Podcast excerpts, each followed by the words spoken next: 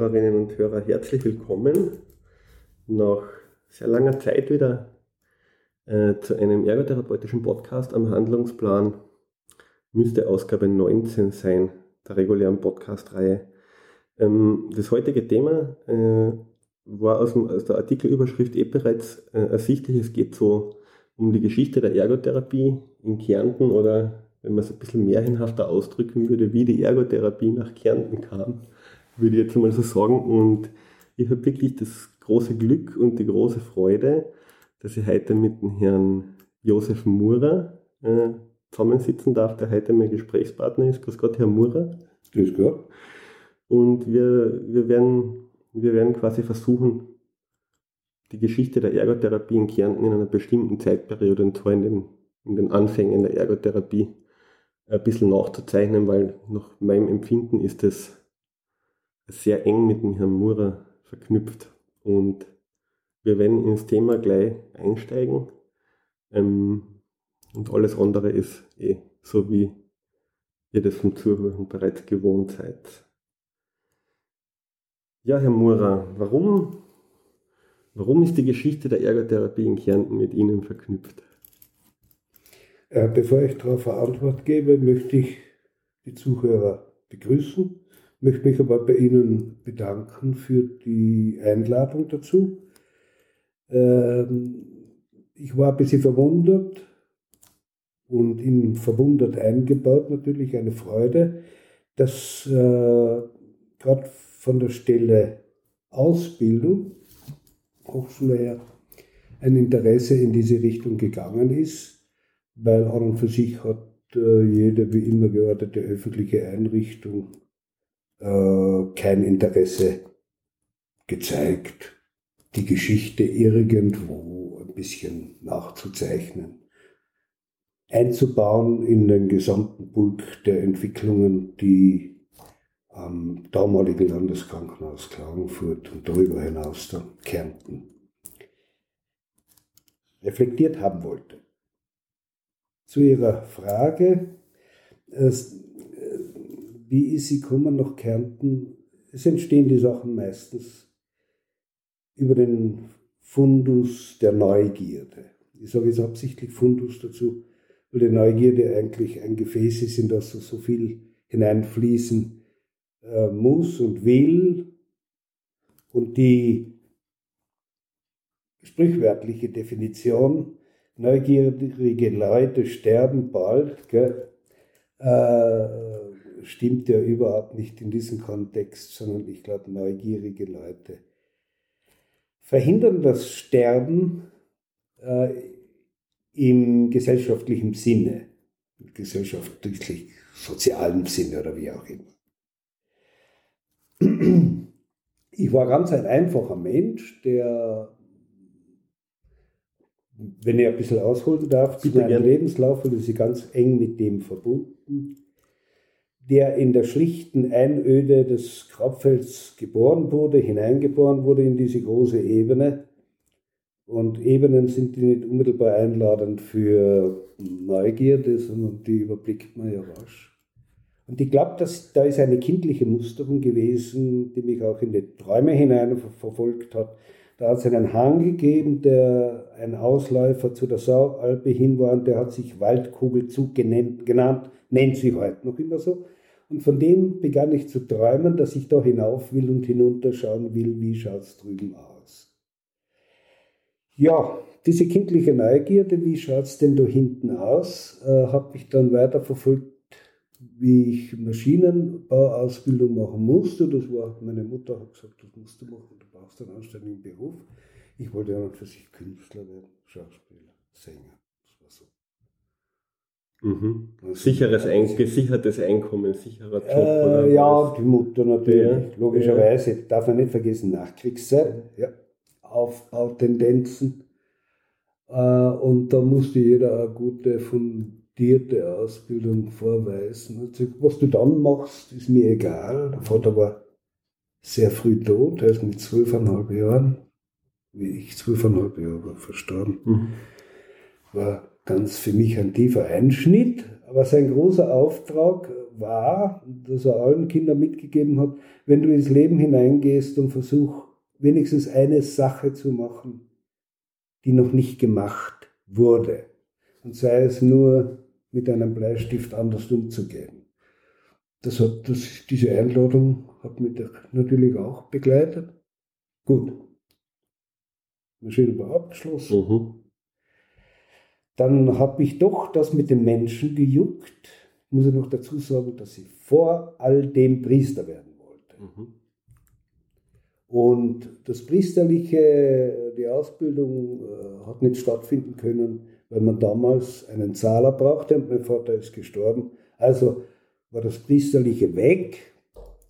Jetzt ist Aber der Altar weg, es ist die Kanzel weg, es sind die Menschen weg, diese Fantasie. Aber wie findet man dann als Maschinenbauer zu den Menschen wieder zurück? Weil das ist ja, also ich kenne das aus eigener Erfahrung. Meine erste Ausbildung war ja Werkzeugmacher, also ich bin ja. Lehrberuf Werkzeugmacher, Fertiggeselle quasi. Ja. Ähm, da ist ja, da sind Menschen ja oft relativ weit weg, weil es war halt bei mir dann so, es ist halt Fabrikshallenarbeit und Maschinenbedienung. Ja. Wie war, ja. das bei Ihnen, war das bei Ihnen so ähnlich? Und wie kommt man dann wieder zurück auf diesen auf diesen Gedanken oder auf diesen Weg, dass man zu den Menschen wieder zurück will. Ja, der verlässt einen ja nicht. Selbst wenn man mit einer anderen Materie, die fast entgegengesetzt ist, wenn man es den Menschen als weiches Material zeichnen würde, dann ist, äh, dass man maschinenbautechnisch natürlich etwas, was hart ist, aber mit hoher Präzision zu versehen ist. Da geht es ja. Heute weiß man auch schon bereits ins Nanobereich, wenn man das Hohnen hernimmt, wie in meiner Ausbildung, das war ja die präziseste Form, wo es immer um Tausendstel gegangen ist, Hundertstel und dergleichen mehr. Ich sprich diese Präzision deshalb an, weil ich diesen Berufswerdegang auch in Zusammenhang mit Maschinenbau nicht ganz wegtun kann, weil er mir sehr viel gegeben hat von der Präzision her. Präzision musst du überall einsetzen, Präzision kannst du überall einsetzen. Die Maßvorgabe kommt von dem Menschen. So wie ich drüben den Plan gekriegt habe, dass ich so und so zu machen und das ist die, das ist die Maßvorgabe, so äh, habe ich das dann übertragen auf den Menschen. Das war meine große Sehnsucht, mit Menschen zu arbeiten. Das ist immer stärker geworden und irgendwann bin ich dann eben von dieser harten Materie dann weg habe äh, einen Menschen gehabt, der gesagt hat, du kannst da nicht, das war mein damaliger Chef sogar, so gut du arbeitest, aber das ist nicht dein Metier. Sogar ich merke das. Du leidest irgendwo darunter. Sogar du brauchst, ich glaube, du brauchst Menschen um dich herum. Mit dem habe ich mich öfters unterhalten. Er hat gesagt, willst du noch mal von ganz vorne anfangen? Sogar das ist äh, kein leichtes Unterfangen. Wie alt warst du denn da, wenn ich fragen darf, so ungefähr? Da war ich 26. Mhm. 26 und sage, willst du noch mal von ganz vorne anfangen? Das ist eine harte Geschichte, aber tu's. Wenn du es äh, in dir spürst, dass das nicht deines ist, denke mal drüber nach.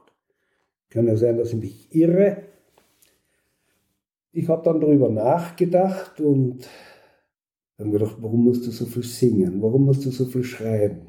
Warum musst du so viel lesen? Das nichts mit dieser Materie zu tun Und dann habe ich irgendwo gespürt, ja, das ist es. Und dann habe ich auch gesehen, den Priester, dann habe ich auch gesehen, den Künstler, den Schauspieler, Bühne, Altor, immer in Konfrontation zu einem Publikum. Das war mir dann ziemlich schnell klar, dass ich tatsächlich, will ich nicht persönlich jetzt in irgendwo an meiner Seele Schaden stiften, dass ich da meinen Weg verändern muss, und zwar Rabbine. Und es war dann möglich und ich habe mich äh, mit den damaligen Möglichkeiten, hat es ja nicht viel gegeben, habe ich mich dann für die Krankenpflege entschieden. Und die damalige Landesoberin hat zu mir gesagt, Sie passen genau auf die Psychiatrie. Machen Sie bitte die Psychiatrie. Nicht das Allgemeine, sondern machen Sie Psychiatrie. Wir haben dort so einen Notstand. Das war die Frau Vaterbauer, der ich eigentlich sehr verbunden bin also eine couragierte Dame war. Sie war keine Kärntnerin, sie war eine Wienerin, hat da aufgemischt und aufgerührt, also eine helle Freude war.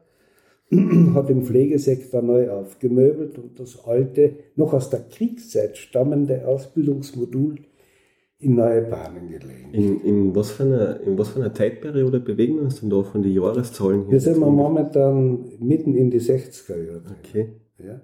Und weil Sie gesagt haben, dass Sie die Frau Fallerbauer aufgefordert hat, mach das psychiatrische Diplom quasi oder die psychiatrische ja. Ausbildung, war das damals, hat man sich das am Anfang schon aussuchen können? Ich will jetzt oh, ja.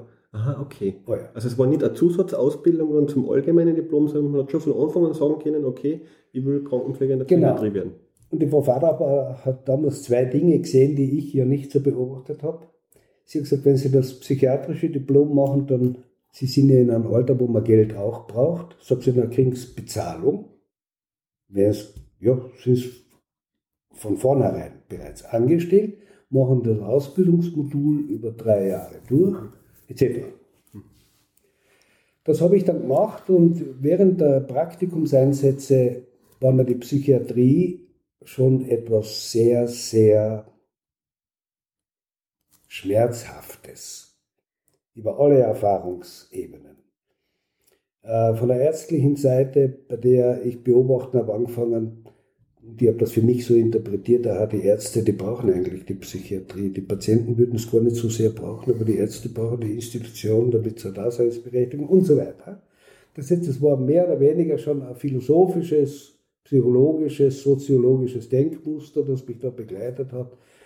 Und ich habe meinen Fokus dann auf die Ärmsten der Armen in der Psychiatrie äh, gelegt. Und das waren bittere Jahre, das muss ich wirklich sagen, bittere Jahre in der Ausbildung, weil ich gemerkt habe, äh, dahin schaut die allgemeine Medizin überhaupt nicht, die interessiert sich gar nicht. Es ist abgewertet worden.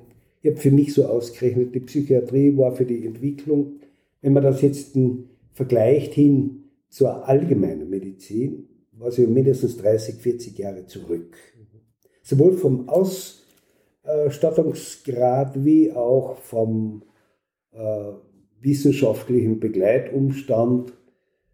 Das war für mich ein sehr erbärmlicher Zustand, in dem man gedacht, warum gibt es Menschen, die so behandelt werden, wie sie da auf der Psychiatrie behandelt werden. Ich will ja nicht näher ins Detail eingehen, das kann man ja überall nachlesen. Also Aber nur kurz angerissen, ja. gegessen aus einer Blechschüssel, aus einem Blechnapf mit einem Löffel bei Gabel und Messer war für diese Menschen nicht zumutbar, obwohl sie aus einer Gesellschaft gekommen sind mit Messer und Gabel. Und wieder dorthin zurück sollten, aber es war dort nicht zumutbar. Es war es war verheerend. Das waren die geschlossenen Zustände, die einzige Klasseabteilung, die äh, elitär ausgerichtet war, ja, um nur ein paar Leute aus dieser Zeit zu nennen. Böckel, der berühmte Maler, äh, der Böckel, die Frau Christine Lavand, äh, dann wie heißt der große Villacher Künstler? Ja, ja, mir wird schon einfallen, der heute groß gefeiert wird und damals äh, ja vollkommen im Alkohol und, und äh, in diesen Reibungsflächen zwischen Gesellschaften und hat seine Kunst überhaupt nicht anerkennen können. Das waren tolle Leute, ja. Und die waren im Klassebereich droben untergebracht. Nicht alle, die Frau Lavand, Christine Lavand auch noch im geschlossenen Bereich der Frauenabteilung, weil das war ja streng getrennt, Frauen, Männer. Ist, ist also zumindest, wir reden ja von der gleichen Institution, ist heute äh, wieder streng getrennt, Männer und Frauen, zumindest im Akutbereich. Also allgemeine Stationen sind gemischt, aber äh, Akutstationen sind Geschlechter ja. getrennt. Ähm, also nur so als Anmerkung, ich habe ja, wir haben ja quasi im selben, wir waren im selben Haus tätig, also ja. Sie damals als Krankenpfleger, ich halt dann im Nachgang als Ergotherapeut. Ich habe auch nicht den Eindruck, dass das Interesse der allgemeinen Medizin und der Psychiatrie in, in der Zeitspanne, die vergangen ist, ja, großartig erwacht wäre oder so. Und äh, so vom, vom Kontext her noch, ähm, das war jetzt auch noch quasi zeitlich vor der Öffnung der Psychiatrie in Kärnten angesiedelt, also quasi vor dem, bevor der, bevor die, die, die Sozial, äh, sozialpsychiatrische Zugang ja. überhaupt in der Behandlung von Menschen mit psychischen Erkrankungen irgendwie äh, Fuß gefasst hat. Genau. Ähm, Darf ich da einhaken? Gern. Weil Sie den sozialpsychiatrischen ja, Aspekt. Ja, gern. Und äh, das habe ich dann, wie ich ein Jahr dann gearbeitet habe als äh, Krankenpfleger, ist mir dann aufgefallen, dass alles nur im biologischen Mustern gemessen wird und Parametern. Äh, die, der soziale Aspekt äh, in der Regel, wenn er nicht sich selber in den Mittelpunkt geschoben hat, außer Acht gelassen wurde. Und äh, da bin ich das erste Mal aufmerksam geworden, dass äh, die soziale Situation oder das, was in der amerikanischen Verfassung im, in der Präambel drinnen steht, dass jeder Mensch ein Anrecht auf Glück hat, das hat mich ja so erschüttert, dass es ein Anrecht gibt auf Glück und dass äh, Amerika nicht so weit weg ist und Amerika uns im, nach dem Krieg äh, so geholfen hat, obwohl es vorher ja alles zerbombt hat. Das darf man auch nicht vergessen. Aber sie waren letztendlich unsere Befreier. Dass Amerika als großes Vorbild genau mit diesem Anteil vor der Psychiatrie einen Schlussstrich gezogen hat und mir so vorkommen, da endet, wenn ich jedes Mal, wenn ich zu Dienst gegangen bin, gedacht, da endet jetzt das Glück. Da endet es, da wird es vielleicht noch an den spitzen Pfeilen äh, der, um, der Umzäunung aufgehängt und du kannst das vielleicht, wenn du Glück hast, wenn du wieder nach Hause gehst, von dort wieder abholen. Zumindest wird es zermartert, wird es zertreten, wird es nicht äh, als persönliches Anrecht hier dementsprechend wahrgenommen. Mhm.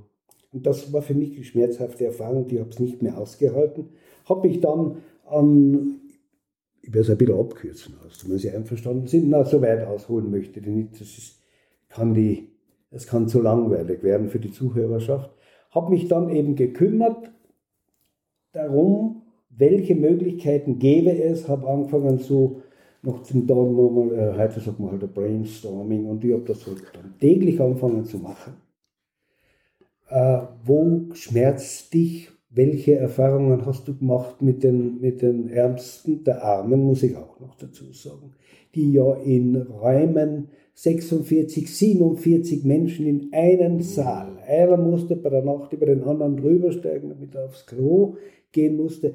Die Situation äh, schließe ich jetzt nochmal aus, aber ich habe es nur angerissen, andere äh, Details äh, herauszuholen aus meiner Gedächtnisgrube das heißt, die möchten meine Träume auch nicht neu mobilisieren. Na, ich, ich werde im, in den, in den, im Artikel zu dem Interview äh, ein Buch verlinken, der, der jetzige Primarius von der Abteilung für Psychiatrie und Psychotherapie von Klagenfurt, der hat sich da äh, auf literarischer Ebene äh, mit diesem Thema auseinandergesetzt. Da verlinke ich das der, eines von den Büchern. Ja, ja, ja, verlinke ja. eines von den Büchern, die er, die er zu diesem Thema ja. geschrieben hat. Mhm. Zum Herwig kommen wir dann auch noch.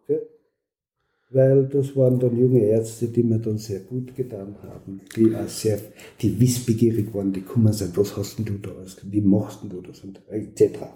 Das heißt, sie waren, sie waren dann Krankenpfleger und sie haben, wenn ich das richtig verstanden habe, so das Gefühl gehabt, okay, so, so ganz rund läuft es nicht. Um Gottes Willen, überhaupt nicht. Wahrscheinlich für niemanden der Beteiligten und irgendwie in diesem Nachdenkprozess müssen sie ja dann über den Beruf oder über irgendwas gestolpert sein, was mit Ergotherapie zum Tun nein, hat im weitesten Sinn. Oder wie, wie ist es weitergegangen? Nein, gestolpert bin ich überhaupt nicht. Sondern ich habe, wie schon angemerkt, ich habe Brainstorming gemacht. Äh, Brainstorming, wie geht es mir und welche Meldungen kriegst du so im Laufe des Tages äh, von Patienten? Man darf ja nicht vergessen, in der damaligen Zeit hat es kein Papier gegeben für die Menschen, hat es keinen Bleistift, keinen, gar nichts gegeben, wo sie schreiben konnten, äh, weil ja das diesen Menschen nicht zumutbar war, weil er ist ja wie in Kerkerhaft gehalten worden. Nur ein bisschen schlimmer, er ist mit Medikamenten äh, behandelt worden, die von ihnen auch noch zusätzlich an Körper äh, einen Kerker sozusagen aufgebaut haben. Äh, die Motorik war oft so dann nieder, äh,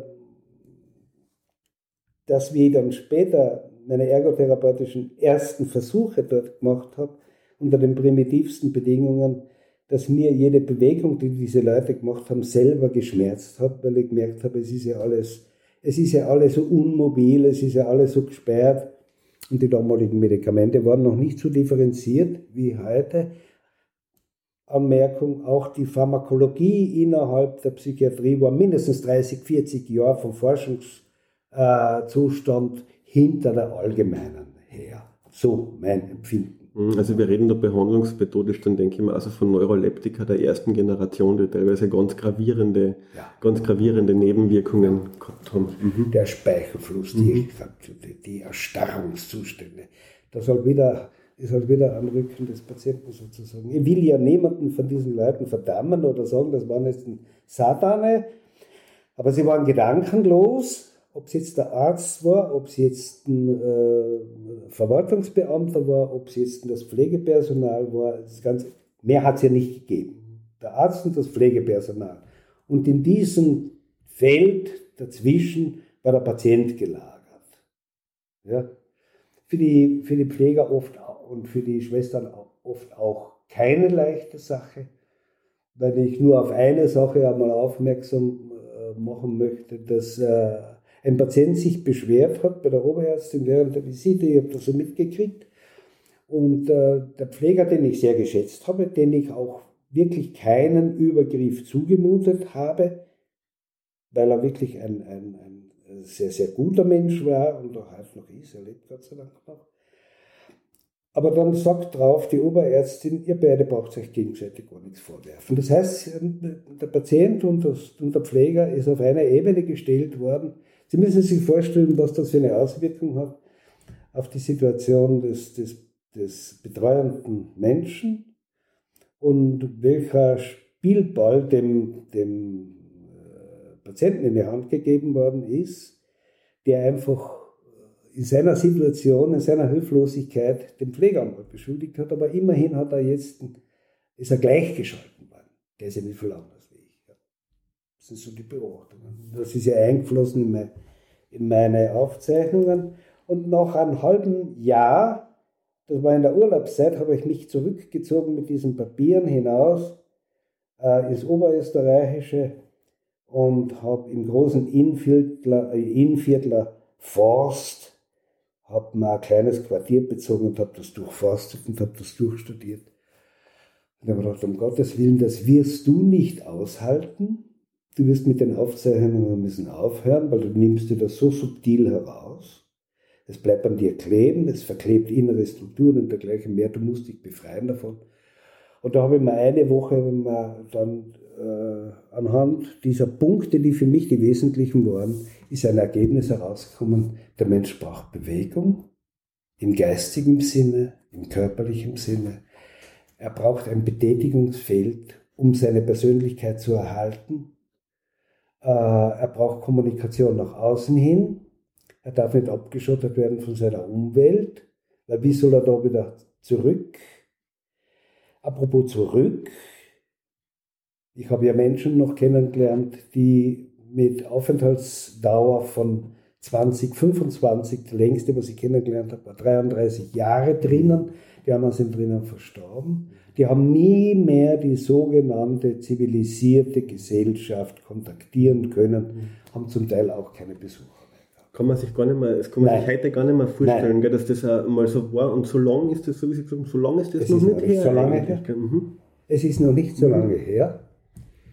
Und es ist für mich nach wie vor noch immer etwas Schmerzliches, weil ich mir denke, wie viel ist denn verloren gegangen in dieser Zeit? Äh, wo die Gedankenlosigkeit der Wissenschaft, aber auch der nicht wissenschaftlichen Mitarbeiter, äh, die ihr normales, humanes, familiäres, äh, wenn man jetzt das christliche Modul auch noch mit einbeziehen wollte, das Faktum der Nächstenliebe so außer Acht gelassen haben. Die vielleicht am Sonntag in der Kirche waren und, und gehört haben, du sollst deinen Nächsten lieben wie dich selbst und es ist keine Differenzierung da, wer ist dein Nächster, sondern du kannst dir das selber aussuchen und auf die Frage, wer ist mein Nächster, gibst dann jeder, der dir begegnet. Nicht?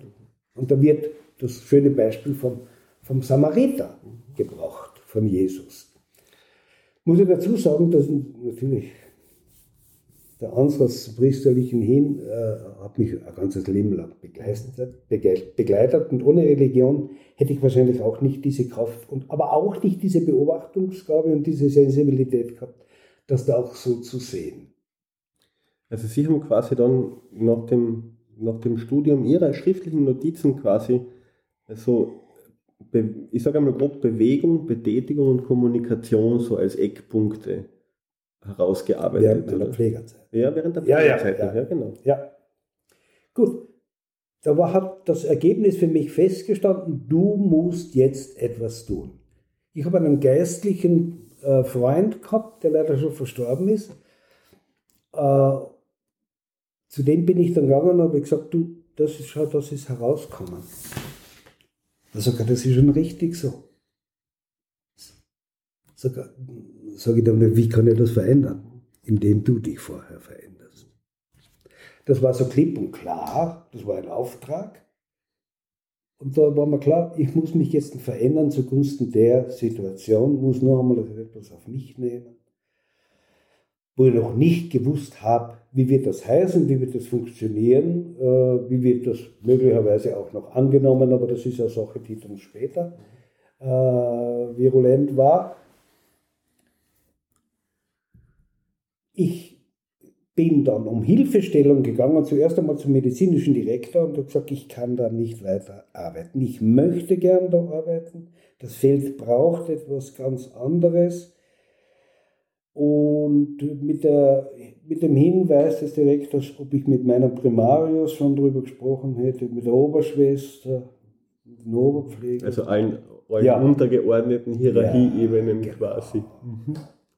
Ja, Dienstwegeinheit. Ja, äh, ist ja auch eine Form des Wegschiebens. Unterhalte mit deinesgleichen oder auf deiner Ebene was geht mich das an? Aber ich habe nicht locker gelassen, habe gesagt, nein, da geht nichts. Das sind keine Fantasien da, ich erlebe nichts. Äh, was da so an Neugierde da wäre, an Veränderung sozusagen hindrängen würde. Dann hat er mich gefragt, haben Sie ein Konzept, was wollen Sie tun? Dann habe ich ihm das, was aus dem Brainstorming herausgekommen ist, habe ich ihm serviert und habe gesagt, das ist es, die Bewegung ist es notwendig, die geistige, die seelische, die körperliche, mit eingeschlossen der Kontakt mit der Außenwelt, äh, das Kunstverständnis, äh, es waren ja Künstler darunter, man darf sich das nicht vorstellen, ein Briefmarkenstecher, ein exzellenter Mann, ein Geigenbauer aus Ungarn, das waren diese Nachkriegsprodukte, die irgendwo da bei uns hängen geblieben sind, psychotische Ansätze gehabt und in Wirklichkeit waren sie entwurzelte, haben ihre Persönlichkeit nicht äh, im respektierlichen Ausmaß wahrgenommen gefühlt und die haben natürlich nach der damaligen Sicht psychiatrisch reagiert. In Wirklichkeit haben sie äh, die Gesellschaften aufmerksam machen wollen, dass sie Entwurzelte sind und dass sie ganz gern wieder irgendwo eingebaut wären. Und nachdem die Gesellschaft nichts anderes übrig gehabt hat und die Symptomatik sich in etwa gedeckt hat, mit psychiatrischen Parametern, hat man gesagt, ab in die Psychiatrie. Und da ist er dann geblieben. Russen. Also alles Mögliche. Gut. Der Direktor hat gesagt, ja, das klingt ja ganz interessant. Das haben sie wirklich hier im Primarius auch gezeigt. Ja, Zeit ist noch nicht reif, ein, ein sehr angenehmer Mensch, muss ich auch dazu sagen. Aber wie soll der äh, mehr psychiatrisches Empfinden entwickeln als wie der Primararzt selber? Er ist Mediziner, aber auf ganz einer anderen Ebene. Hat er gesagt, aber ich weiß einen Mann, und das ist der Wasserteurer, das war der damalige Landessanitätsdirektor sogar, der, der, den fuchst das eh schon, dass ich dort nichts mit, mit dem werde ich sie zusammenbringen 14 Tage später leitet das Telefon. Ich muss in die Direktion kommen, ehemals drum freut natürlich. Da sitzt der Wasserteurer, ein würdiger alter Mann, und der Direktor Oleksinski, auch ein würdiger älterer Mann. Und die starren mich einmal so an, so ist er doch, sagt er. Was hat er dazu? Ja, das ist ein bisschen blau. Sie erzählen mir interessante Geschichten, da hat er angefangen damit. Lass uns einmal hören. Lass uns einmal hören. Da habe ich ihm das Ganze erzählt, habe diesen, das meinen Ergebniszettel wieder da gehabt. Ich brauche ja etwas, wo ich mich anhalten kann.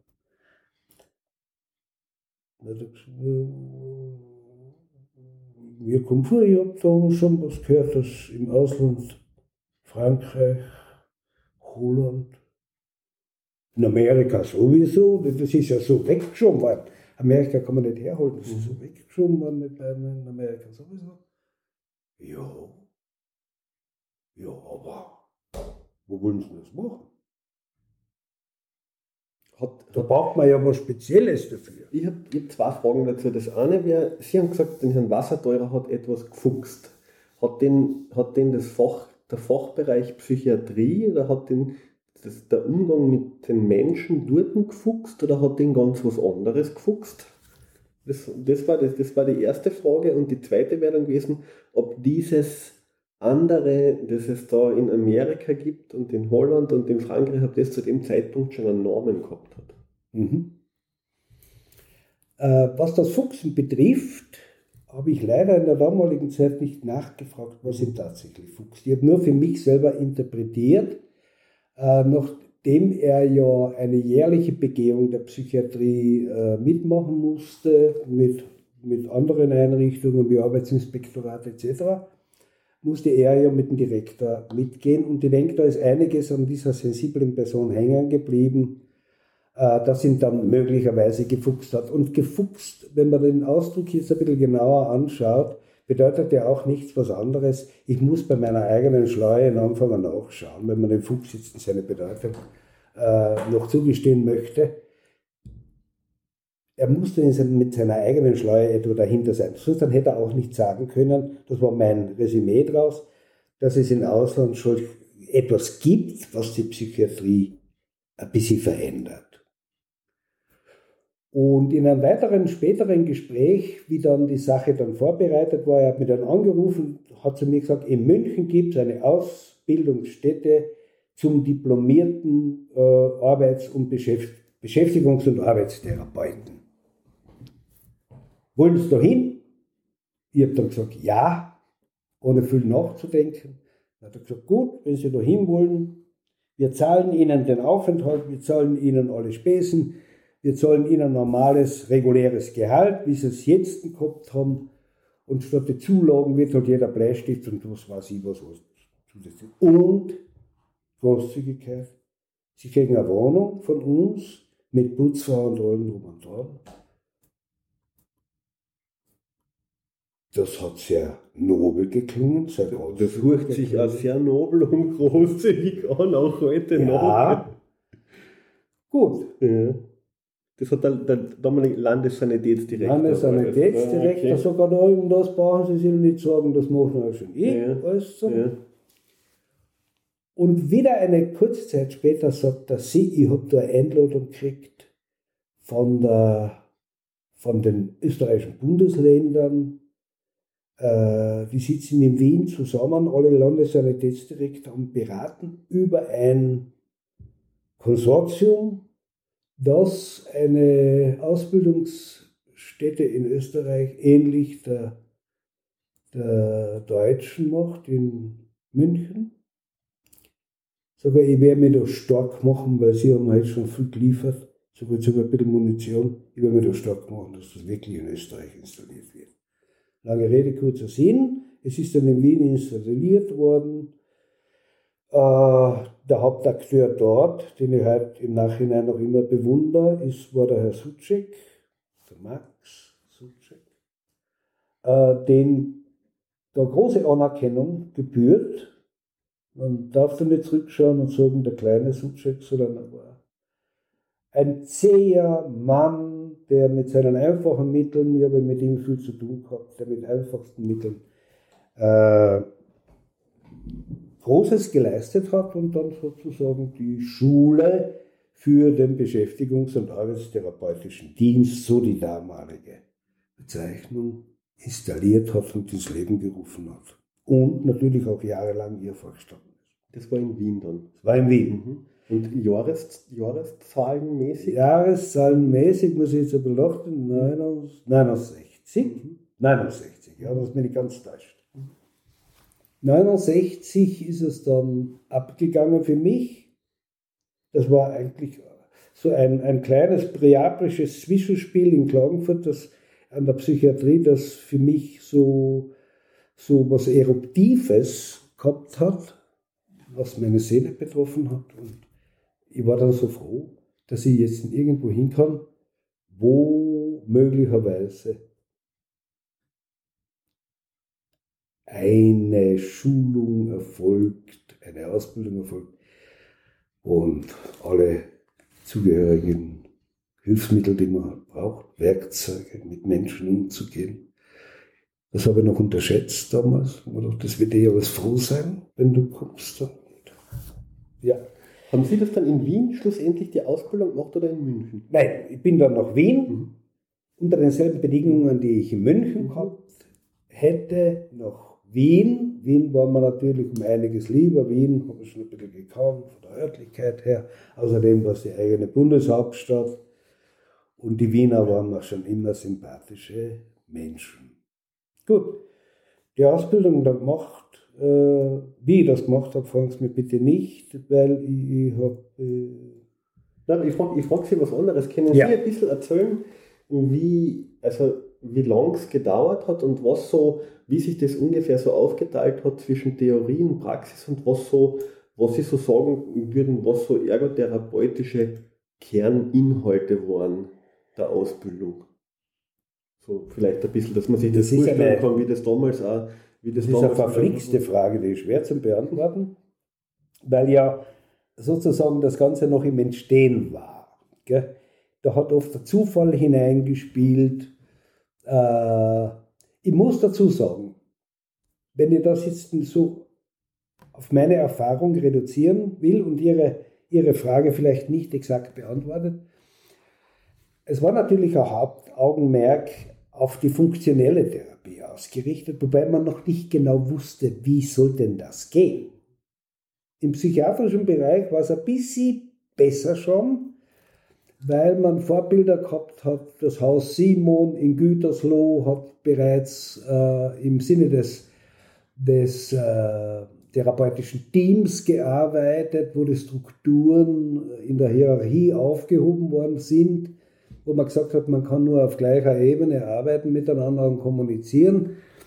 Äh, da waren schon Erleichterungen drinnen und man hat drum den großen Professor Winkler gehabt, äh, der ein sehr aufgeschlossener Mensch war und der auch äh, in der Nachfolge zum großen Simon, der, ich weiß nicht, ob der noch eine Bedeutung hat. Siehst, Hermann Simon kennt kein Mensch mehr. Das war der Urheber der Arbeitstherapie überhaupt in Deutschland, in Gütersloh oben. Äh, da mag ich eine kleine Geschichte erzählen, äh, wie der die Politik ausgehebelt hat mit seinen damaligen Mitteln Mitte 20er Jahre, Weltwirtschaftskrise, das muss man jetzt ein bisschen einblenden, Inflation etc. etc., große Psychiatrie in der großen nordischen Ebene oben, riesige Psychiatrie, ich weiß nicht, wie viele Leute da drinnen waren. Und äh, dieser Hermann Simon hat darüber nachgedacht, er war der psychiatrische Leiter der Einrichtung von Gütersloh. Und die Politik hat ihn hängen lassen. Sie hat ihn hängen lassen mit der Versorgung, weil zuerst muss er mal draußen außen funktionieren und dann kommt er unter Anführungszeichen der letzte Schmarrn dran. Und er hat eines Tages hat er den Verantwortlichen für nicht Rheinland, ja, Rheinland, nein, nein, nix. Gütersloh ist Münsterland, Westfalen, Westfalen, ja hat den jeweiligen politischen Verantwortlichen dafür angerufen und hat ihm gesagt, ich gebe Ihnen drei Tage Zeit, wenn Sie in drei Tagen nicht Getreide, Kartoffel, Obst geliefert haben und Mehl, öffne ich die Tore der Psychiatrie. Jetzt muss man das für die damalige Zeit hineinsetzen. Die Psychiatrie hat damals, das was den Inhalt betroffen hat, Angst bedeutet, äh, Gefährlichkeit, äh, Unberechenbarkeit etc. etc. Und das hätte aber im weiteren Sinne gedacht, aber das hat sicher noch niemand gedacht, wir müssten uns sozial mit diesen Menschen auseinandersetzen. Aber das war so ein Schock für diesen politischen Verantwortlichen, dass er die gesamten Waggone umleiten hat lassen hin zur Psychiatrie nach Gütersloh, damit äh, diese Leute versorgt worden sind. Und der Hermann Siemann hat ein Buch bereits dann um diese Zeit schon herausgegeben gehabt. Sinn und äh, Wert des Tätigseins, der Arbeit. Äh, ich habe dieses Werk mit einer tollen Widmung, das Originalwerk, dann von seiner Nachfolger, von seiner späteren Nachfolger, Professor Winkler, bei meinem Besuch oben äh, geschenkt gekriegt. Und mir hat es irgendjemand aus meiner Bibliothek geflaucht. okay. Ich, hätte es gerne der Ergotherapie in die Bibliothek mhm. gestellt. Äh, das äh, für, ja. für, die, für die, die mit dem Kärntner Dialekt, also mit Kärntner Begriffen vielleicht nicht so vertraut sind, geflaucht, das heißt entwendet. Ja, entwendet, ja, ja, ja, genau. Ja, geflaucht. Mhm. Ja. Das hat er gut gemacht, der, der Herr Simon. Diese Pointe, man muss oft die gesellschaftlich Verantwortlichen erpressen und unter Druck setzen mit, mit, mit ganz probaten Mitteln. Also diese, die, ein Wort vielleicht zu den Assoziationen, die Sie gesagt haben, eben Gefährlichkeit, Angst und Unsicherheit, was so mit, der, mit dem Begriff Psychiatrie oder mit der Behandlung von, von, von psychiatrischer Klientel verbunden ist. Das ist ja etwas, wo wir uns auf der Ausbildungsseite sehr bemühen. Diese Gefühle, die hat, oder diese Assoziationen, die haben auch heutige Studierende, ja. wenn sie das hören. Ja. das ist also, also kein, kein geringer Aufwand fließt auch in der, im Studium drin, diese, diese diese Gefühle quasi der Realität auszusetzen und den Studierenden zu zeigen, dass das nicht so ist. Mhm. Aber die, also ich verstehe das schon. Ja. Ich verstehe es heute ja. mehr denn je, weil das, was innerhalb äh, eines Krankheitsablaufes in der menschlichen Seele, im menschlichen Geist vonstatten geht, ist so verhüllt, noch immer so verhüllt, dass man es von außen nicht erkennt. Und dann tritt eines Tages ein Symptom in Erscheinung, das so inadäquat zu unseren Alltagsabläufen steht, dass wir vor einem Rätsel stehen und dieses Rätsel macht uns dann Angst. Wir können es nicht lösen.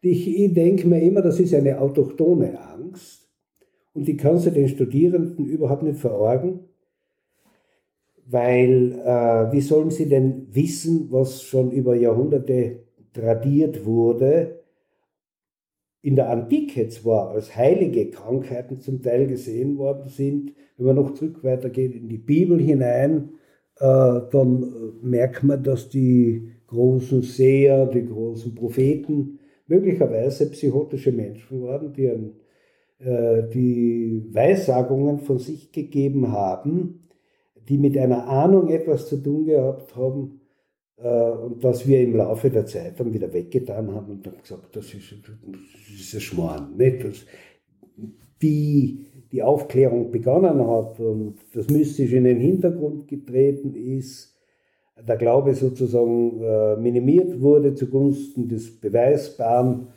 hat sich das natürlich äh, auflösen angefangen und der Glaube an so einen Menschen, dass in ihm auch eine Kapazität schlummert, die unserer Gesellschaft dienlich sein kann, wenn wir noch richtig hinhören und wenn wir uns nur die Zeit nehmen, das herauszufiltern. Das war eine meiner, meiner Lieblingsbeschäftigungen dann in der Arbeit selber, wie sich Menschen im psychiatrischen Bereich innerhalb der Ergotherapie von der Korrespondenz, von der Kommunikation her selber betrachtet haben. Und ich habe dann so Bögen gemacht und habe selbst und Fremdbeurteilung ausgegeben, wie sie so eingliedern. Und das war recht spannend weil da bin ich draufgekommen, dass die untereinander noch misstrauischer sind, zueinander als diejenigen, äh, die wir als sogenannte normal entwickelte und normal bezeichnen. Also da war das Misstrauen noch um eine Spur größer, oft auch äh, ein Neid, dass man so einen herrlichen Wahn haben kann und, und den Wahn übertrumpfen möchten und so. Das sind so kleine Geschichten. Gehen wir, gehen wir zur Ausbildung. Gehen wir vielleicht noch einmal zurück zur Ausbildung. Sie haben gesagt, also sehr funktionell orientiert, wobei noch nicht so ganz klar war, was das eigentlich ja. gewesen ist. Ich denke mal, das wird, da werden, da werden zeitlich, also ich bin mir nicht sicher, ob da so Konzepte wie Bobat oder Perfetti oder ähnliches damals schon entwickelt worden sind, was heute in einer neurologischen Rehabilitation gang und gäbe ist. Ich denke mal, Aktivitätsanalyse und ähnliches werden damals ja. Inhalte schon gewesen sein. Bobat ja, Bette hat stark hereingespielt aus dem ungarischen Raum. Äh, und Bette habe hab ich persönlich noch eingesetzt in, im psychiatrischen Bereich. Aber weniger, weil da haben sich ja die, vor allem die physikalischen Therapeuten damit auseinandergesetzt. Und ich persönlich habe für mich Bobart bevorzugt, weil ich gemerkt habe, es geht bei Kindern, ich habe auch viel mit Kindern gearbeitet, dass es bei Kindern ein, ganz, äh, ein ganzheitsmethodisches äh, Geschehen ist, das mir sehr viel Freude gemacht hat und das den, den Menschen auch äh, leichter gefallen ist, bei sich selbst umzusetzen, weil er es erlebt hat. Im Gegensatz zu Bobat, aber da kann er nicht so weit hinein, weil ich Bobat in dem Punkt ja nie so exakt für mich äh, studiert habe. Da müsste man, muss man Fachmann sein. Wie, wie viel zu, wie viele Personen haben denn die Ausbildung damals gemacht mit Ihnen und wie war das, von wie vielen Jahrgänge hat es denn vorher schon gegeben? Es war kein Jahrgang. Aha, okay. Wir waren die Ersten. Ja, okay. ähm,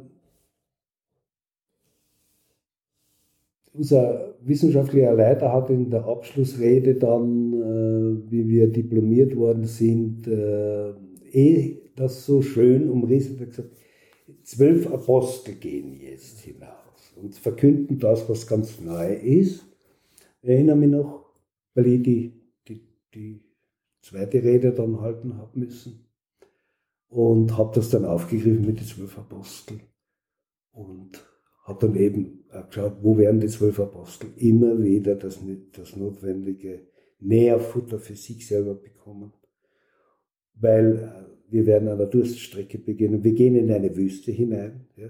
Wie es ist nicht die Wüste Noab und das ist nicht die Wüste, die kleine irgendwo, sondern wir gehen wirklich in ein, in ein Land hinein, das äh, unvorbereitet auf uns sitzen sozusagen die Tore öffnen, mhm. sondern es wird schon schwer sein, die Tore aufzumachen. Und das war, die Ausbildung war damals, wie lange hat es gedauert? Drei Jahre. Drei Jahre damals auch schon. Mhm. Drei Jahre. Mhm. Drei Jahre und streng nach System mit Anwesenheitspflicht.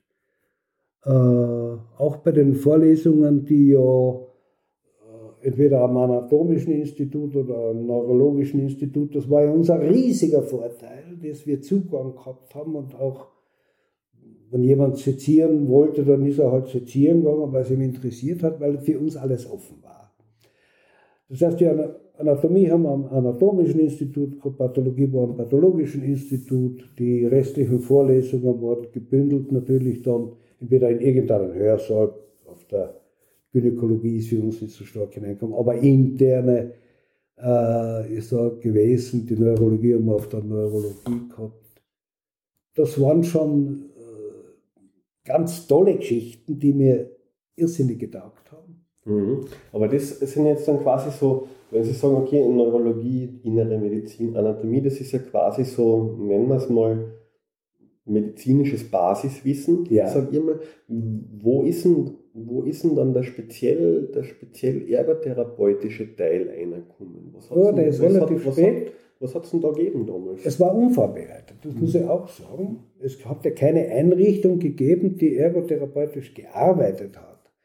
Wenn ich jetzt den, den, äh, die die damalige Berufsbezeichnung hernehmen will, äh, hat es Beschäftigungstherapien gegeben, wo ich habe eine einzige an der, an der Baumgartnerhöhe, an der Psychiatrie kennengelernt, Äh, die war eine Ausgebildete, die hat in Deutschland ihre Ausbildung gemacht und hat an der Baumgartner Höhe droben als diplomierte Beschäftigungs- und Arbeitstherapeutin agiert. Ich hoffe, ich vergesse jetzt nur tut niemandem Unrecht. Äh, ansonsten hatte ich niemanden kennengelernt, der eine definitiv klare Ausbildung gehabt hat. Das, was dann tatsächlich Fachpersonal war, ist dann eingeflogen worden aus Großbritannien respektive aus, aus den Vereinigten Staaten. Das war total in Funktion. Oder aus der Schweiz, Entschuldigung. Aus der Schweiz darf ich auch nicht vergessen. Aus der Schweiz haben wir ja alles, was mit äh, funktionell, Feinmotorik, entwicklungsbezogen, was die Kinder bezogen hat, von der Pädagogik her, äh, haben wir von der Schweiz bezogen. Mir ist leider der Name, jetzt diese Dame habe ich geliebt, weil die äh, hat ihre Vorlesungen sitzend am Boden gehalten und hat ihre und hat ihre Materialien um sich ausgebreitet und hat uns eingeladen, ebenfalls am Boden Platz zu nehmen. Wir waren ja nur zwölf. Am Anfang waren wir mehr. Viele haben die Flucht ergriffen. Und ich würde auch sagen, wir waren ja, haben den europäischen Gedanken sozusagen schon ein bisschen vorweggenommen. Und äh, Schwedin war eine, ich ganz eine Norwegerin. Ja, ja, aber die, die Unterrichtssprache war dann Deutsch oder Deutsch. und die, die haben Deutsch können also die Naja, die waren so halbwegs. Ja, okay, ja, okay. Die Frau Brix, das war eine Dozentin äh, aus den Staaten, die damals schon den Master machen mussten, um diese Profession betreiben zu können. Die englische, die Elizabeth die habe ich auch geliebt, die habe überhaupt alle geliebt. Ne? Weil sie so viel Gescheites mhm. gebucht haben und weil sie es auf unkonventionelle Art und Weise gebracht haben und uns ein bisschen bemitleidet haben, dass wir da so auf einen blutigen Anfang äh, angewiesen sind als junge Menschen. Und sie haben genau gewusst, und in Gesprächen ist es immer wieder herausgekommen, äh, zum Beneiden seid ihr nicht. Weil ihr werdet ein Brachland vorfinden, das ihr erst aufbereiten und ackern und bepflanzen müsst und das ist ja lange Arbeit. Bevor wir, bevor wir jetzt auf, diese, auf, den, auf den Aspekt eingehen, was mich jetzt interessieren würde, weil das auch bei unseren Studierenden immer wieder Thema ist, wie sie dann quasi mit Diplom die Ausbildung abgeschlossen haben. Haben Sie sich damals gut vorbereitet gefühlt, rein direkt nach dem Abschluss auf das, was in der Praxis auf Sie möglicherweise zukommt? Nein. Nein. Vom ausbildungsmäßigen oder ausbildungsbezogenen nicht. Aber ich habe ich hab, äh, in meiner Freizeit, die eine sehr karge war, habe ich bereits planen angefangen. Was wirst du, wo wirst du Schwerpunkte setzen? Weil ich wusste, wird, ich gehe jetzt weg von diesem Haufen, mit dem ich da jetzt verbunden bin. Und der eine ist in Innsbruck, der andere ist in Linz, Graz, Wien wird der Großteil bleiben. Und Sie sind zurück nach Kärnten gegangen, oder? Weil ich einen Vertrag hatte. Ich hatte, habe damals das Angebot gekriegt, äh, in Wien gleich sozusagen in die Fußstapfen eines äh, Suchek mhm. zu steigen, wobei mir ja diese Fußgröße, die Schuhgröße viel zu groß erschienen ist äh, weil ich mir gedacht habe, ich habe keine Praxis noch und, und ich müsste Praxis haben. Die wollten damals, der Professor Janschitz gekommen hat gesagt, du hast mit die Klagenfurter-Regeln mal schon einen Vertrag, den löst man auf und die Geschichte hat sich gespitzt. Wir sind ja in alle Zahlen ein, von den ganzen Bundesländern, also können die Wien, die Klagenfurter nicht sagen. Aber ich habe den Vertrag ernst genommen weil, wie schon erwähnt, diese Großzügigkeit, die das Land mir gegenüber erwiesen hat, als Werkstudent quasi, alle Kosten voll und ganz zu übernehmen, war ja absolut war der Einzige, der in den Genuss gekommen ist, was sonst nicht. Und da habe ich Kärnten natürlich auch ein bisschen anders gesehen, losgekoppelt vom psychiatrischen Feld. Gell? Das, was mir das ermöglicht hat, Primar gesagt, nur was willst du raus? Wir haben nicht unbedingt die besten Gefühle begleitet von der Psychiatrie her. neugierig, erwartend. Na, was wird denn schon Neues kommen? Natürlich, auf das habe ich überhaupt nicht gedacht, das habe ich erst dann gesehen, wie ich zurückgekommen bin, dass da jetzt jemand kommt, der sich in das Feld, wer, was ist denn der jetzt? In weil weg, Pflegerschaft. Weggegangen ist er ja als Krankenpfleger. Als Krankenpfleger, mhm. das ist eine schlechte Voraussetzung, das soll man nicht tun, aber es war so. Zurückgekommen tut er als sogenannter diplomierter Beschäftigungs- und Arbeitstherapeut. Wo passt er jetzt hinein? Zu den Pfleger passt er nicht mehr, zu den Ärzten passt er nicht mehr. Was anderes war noch nicht da. Und was wird der jetzt tun? Und was wird der von der Ärzteschaft einfordern und was wird, was wird der von der Pflegerschaft einfordern? Das war ja alles ganz, ganz, äh, ja, Dinge, die, die ich damals noch nicht gewusst habe, die mir erst dann nach und nach nahegekommen sind. Gut, gehen wir gleich nach Kärnten. Mhm. Zuerst muss ich noch anmerken, dass ich im 17. Stock droben meinen letzten Abend verbracht habe in meiner Wohnung drei Jahre herrlichen Blick über Wien bis hinaus nach Schwächert, immer wieder zu den, zu den, zur Raffinerie, wo abgeflammt worden ist. Ich habe einen herrlichen Blick, ich habe eine schöne Zeit gehabt, eine sehr intensive Zeit gehabt. Und das einzige Mal hatte ich bitter geweint, wie ich gewusst habe, das ist heute ein letzter Abend. Ich bin nicht in die Stadt mit den anderen feiern gegangen, mir war überhaupt nicht danach zumute sondern ich habe geweint, weil ich von Wien weg, nicht weil ich nach Kärnten gehe, sondern weil ich von Wien weggehe, weil ich von einer Kulturstadt weggehe, wo so viel möglich war, wo ich einen, einen Oskar Werner bei seinen Lesungen verfolgt habe und genauso den Herrn, äh, das war mal, ne, wer hat Helmut Qualtinger. Theater, Staatsoper. Ich muss ja dazu sagen, dass ich daneben noch immer ein bisschen äh, Musik weitergemacht habe, sofern, es mir die Zeit erlaubt hat. Ich bin zu den Riemern gegangen in meiner Freizeit, war ja nicht viel. Zu den Riemern gegangen und habe dort die, die Riemerei kennengelernt, die Leute in den, im Subterran, die ihre Werkstätten gehabt zum, zum Hosner. Also Berufe, die es, glaube ich, heute so in dem Zusammenhang nicht mehr gibt und habe ein Feld an Menschen kennengelernt, äh, das mir noch einmal eine Studie geliefert hat, äh, die all das vertieft hat, weil ich da wieder Symptome kennengelernt habe, die so psychiatrisch ausgerichtet wurden, aber die auch noch für sich ihr Leben gelebt haben. Ich sage immer, Psychiatrie findet sich überall, ja. in jedem Lebensbereich. Genau. Also es wirkt sich, ja. wirkt sich für mich so in die Richtung an. Ja. Naja, das heißt, Sie haben sich dann von, von Wien verabschiedet und wie war, ja. wie war dann das Zurückkommen? Wie ist es das war schon, das Zurückkommen war kein leichtes nicht, weil es war auch noch für sich eine generelle Abwehrhaltung. Ich war ein Fremdkörper, der da ein Diplom hat, dass bereits äh, ein, ein, ein sehr geschickter Pfleger hat ja da eine, eine, so eine arbeitstherapeutische Einrichtung schon bereits betrieben gehabt. Hut ab, der hat sein Bestes versucht und sein Bestes gegeben, denke ich mir. Aber es sind auch nur die besten äh, Patienten dafür herangezogen worden, weil der hat Möbel und, und was weiß ich, getischlert. Er selber war von Grundprofession äh, Tischler und der hat natürlich für die Ärzte a priori und für äh, Möbel getischlert, Küchen eingerichtet. Das heißt, der Patient ist äh, während seines Aufenthalts, und das hat mich schon sehr getroffen, noch einmal missbraucht worden, weil er hat ja nichts verdient dabei. Ein paar Zigaretten vielleicht hat er gekriegt.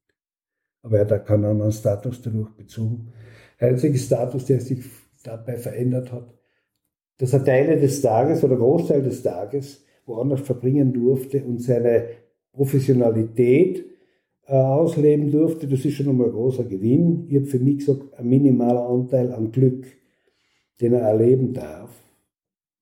Das, was seine Persönlichkeit im Laufe der des Lebens erlernt hat, darf er jetzt nur mal praktizieren, darf sogar etwas von seiner Professionalität weitergeben. Das habe ich so mit sehr, sehr kritischen Augen, aber immerhin auch noch positiv gesehen. Da ist mir schon der Mann jetzt äh, sehr gefährlich entgegengekommen. Ich vertreibe ihn jetzt da von seiner Position. Er ist da nicht mehr. Er ist als Chef gesehen worden für diese Einheit und jetzt kommt der Tuta aus Wien. Alles, was aus Wien kommt, das war ja sowieso nicht gut. Heute noch immer. Heute noch ist Also jetzt kommt da einer, ein, ein Unsriger, ein ehemaliger Pfleger, kein leichtes Arbeiten nicht. Kein leichtes Arbeiten nicht. Da fällt mir jetzt ein, äh, es gibt eine Sendung im österreichischen Rundfunk, die nennt sich äh,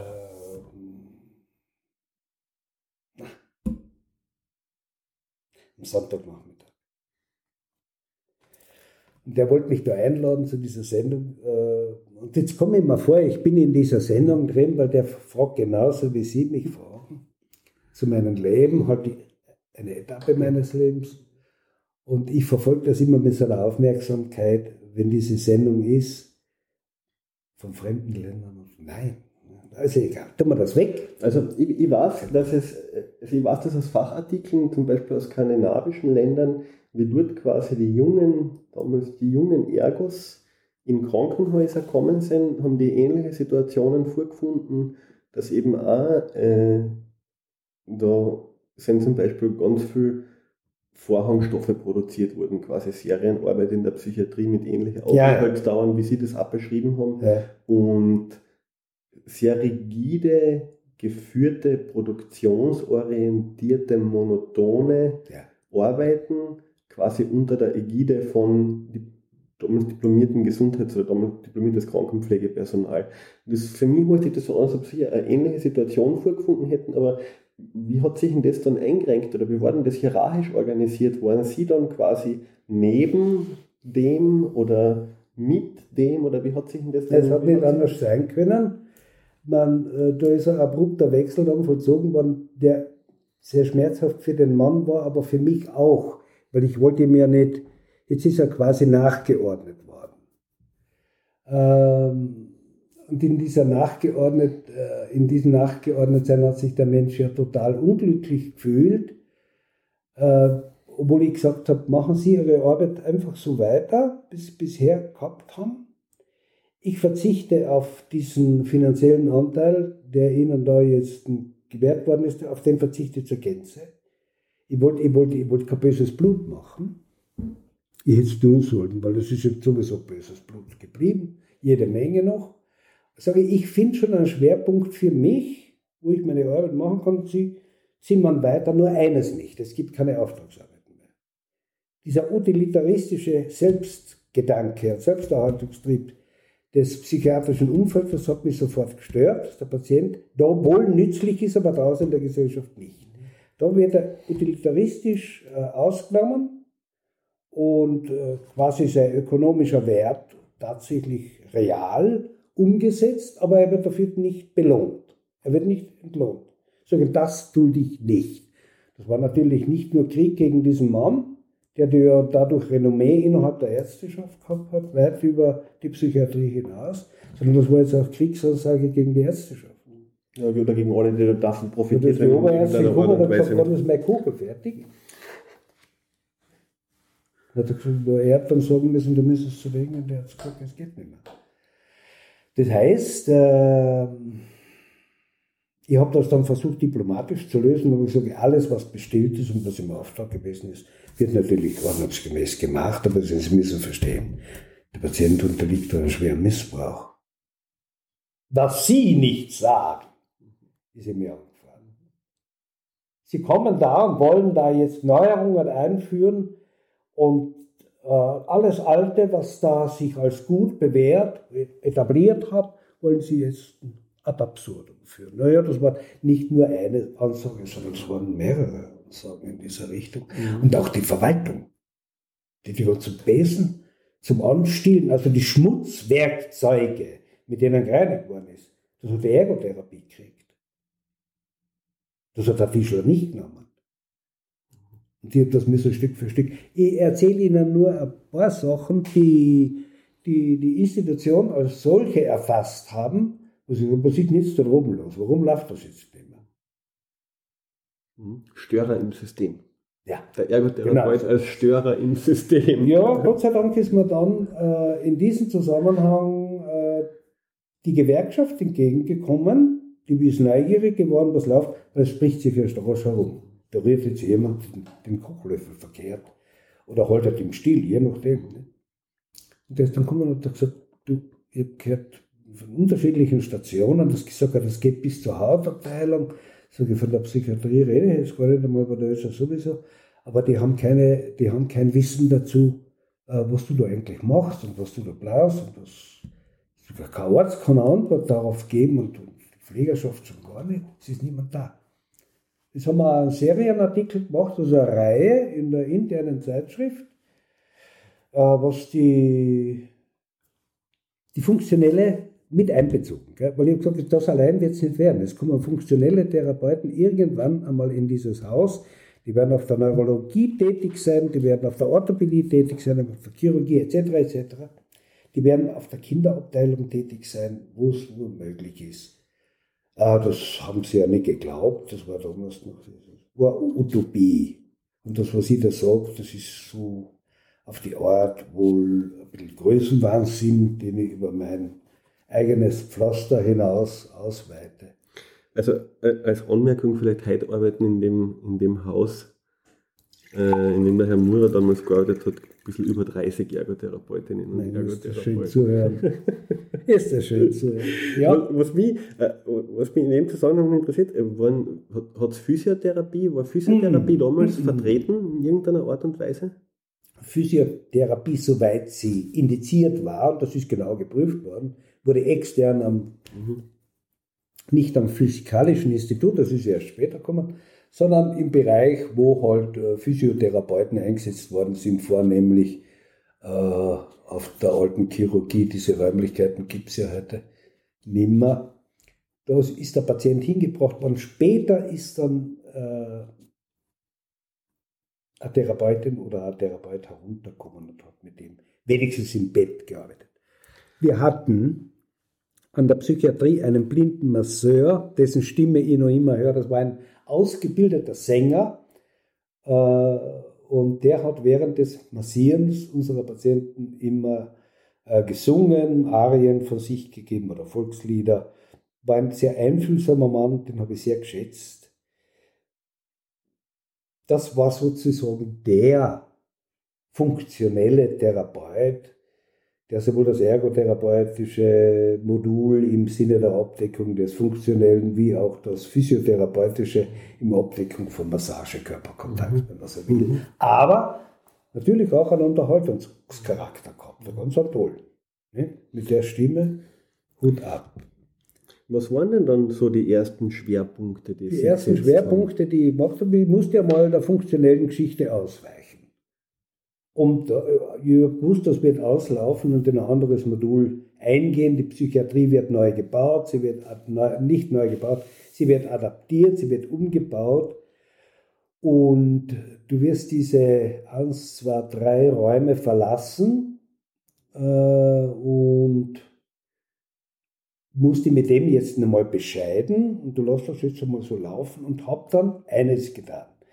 Ich hab, äh, bin auf die geschlossene Abteilung gegangen und hab, bin dann durchgegangen bei der Visite mit, mit diesem riesigen Rattenschwanz, der zur Absicherung scheinbar äh, der Spitze vorn mitgelaufen ist. Mit und habe dann immer daneben gefragt, wer möchte morgen bei einer Gymnastik dabei sein. Ist ganz eine leichte Gymnastik und dergleichen. Alle Hände waren oben. Da dreht sich der Primar um zum Schluss und sagt, wir wollen Sie aus unserem Haus wirklich ein Nummernhaus machen. Na, machen Sie das. Sag ich, war das überhaupt nicht gemeint. Ich wollte wissen, wer Interesse hat. Und das Interesse ist so groß, dass ich jetzt ein bisschen selektiv vorgehen möchte mit Ihnen gemeinsam und Sie sagen mir, wer hat es Muss ich den wieder einbinden, nicht? Weil da war ich gleich verletzt, dass alle die Hände so hochreißen. Nicht? Ja, Und ich habe dann mit täglicher Morgengymnastik angefangen, mit den Leuten, einfache Übungen, bin dann draufgekommen, wie eingeschränkt die Beweglichkeiten sind, wie groß die Freude ist, sich zu bewegen. Es war keinerlei Kleidung da, mit denen das zu äh, machen. Wir mussten das in der damaligen Sträflingskleidung machen, die waren ja alle noch in gestreifter Kleidung machen, zum Teil haben sie gestunken wie die Pest. Äh, ja, weil auch sehr viele Unreinlichkeiten dabei waren. Jetzt habe ich halt die Gymnastik im Sommer und im Frühling und im Herbst hinaus verlagert in den Park, in den geschlossenen Park, wohlgemerkt. Freien Park war nicht möglich zu der damaligen Zeit. Dann ist das nächste Ansinnen von mir gekommen und mir gedacht, da muss ich schauen, ich muss die Primaria, es hat eine, eine männliche Abteilung gegeben, der Primarius, und eine weibliche Abteilung, Primaria, geführt. Die war um Häuser konservativer als der Primarius, der ja für seine Verhältnisse ein absolut fortschrittlicher Mensch war und auch ein, ein, ein, ein zugänglicher und ein humanistisch ausgerichteter Mensch war. Wenn auch im wissenschaftlichen Sinne die biologische äh, Medizin die Dominanz behalten hat im Wirken. Ne? Da sind wir jetzt noch Anfang, Anfang, Anfang der 70er Jahre dann. Ja, so. mhm. ja, ja, da mhm. sind wir schon Anfang der 70er Jahre mhm. drinnen. Das ist äh, die spannendste Phase überhaupt gewesen. Und ich habe mir gedacht, ich muss, ich muss, ich kann nur einen gewinnen, das ist der Primar. Der hat das Sagen, es geht nicht anders. Und im zweiten Jahr dann bereits ist ja eine Kollegin zu, dazugekommen aus Wien, mit der wir uns schon bereits gekannt haben und die haben mich schon so gefreut auf diese Partnerschaft, die da kommen wird. Das war auch eine sehr, sehr ergiebige Partnerschaft. Äh, und da haben wir letztendlich dann ähm, einen Schwenk beim Primarius äh, bewirken können. Wir haben da alles. Wir haben Kaffee äh, nach der Visite eingeladen, die gesamte, nicht den gesamten Rattenschwanz, aber den, den, der halt der wichtigste ist dabei, die Spitze, den Kopf her und mit der Oberschwester unbedingt brauchst. Du brauchst Verbündete. Das ist mir oft nicht in den Schädel hineingegangen, weil mir gedacht, sie gehe das Problem, womit wollen wir denn verbinden? Ich führe ja keinen Krieg. Ne? Und da haben wir halt dann Geschirr, hat er gesagt, kauft mal ein Geschirr. Ne? Und dann kommen wir auf einen Kaffee, er hat das so salopp gemacht. Gell? Dann haben wir mit der Brigitte, dann gesagt, okay, Brigitte, organisiert ein Papier. Ah, äh, Service, damit wir was halbwegs haben, wie wir abgefuckte Bude gehabt. Alle gemeinsam Patienten und Mitarbeiter, die da waren, auf einem WC. Ist der Arbeitsinspektor durchgekommen mit dem Direktor, war schon der neue Direktor, nicht mehr der Oleksinsky. Haben wir dieses Problem angeredet? Ach, das geht schon für die Zeit, geht schon noch. Ja, nur um die, um, um die Flexibilität dieser Einrichtungen ein bisschen äh, besser ins Auge zu nehmen. Dort, wo das Interesse gering ist, kann man die Sachen so lassen, wie es ist. Ich habe trotzdem nicht nachgegeben und habe immer gehabt. Gut. Dann haben wir den Primarius als Unterstützer gekriegt. Die kauft glatt ein Service, äh, Kaffeeservice äh, von Rosenthal. Und, so, und das werden die zahlen. Die verdienen nicht nur. Haben wir so gemacht und der Primarius hat diese Kröte geschluckt, hat das Service gezurrt, hat gesagt, musste es Rosenstahl sein? und dann haben wir ein bisschen angefangen, die Ärzteschaft äh, zu, es sind junge Ärzte nachgekommen, ja, die Interesse gezeigt haben, was noch lockerer gegangen ist, besser gegangen, die sind mitgekommen, haben später ein Verbot gekriegt, nicht so oft auf die Ärger zu gehen, weil du mit irgendetwas, weil sie nicht paranoid waren.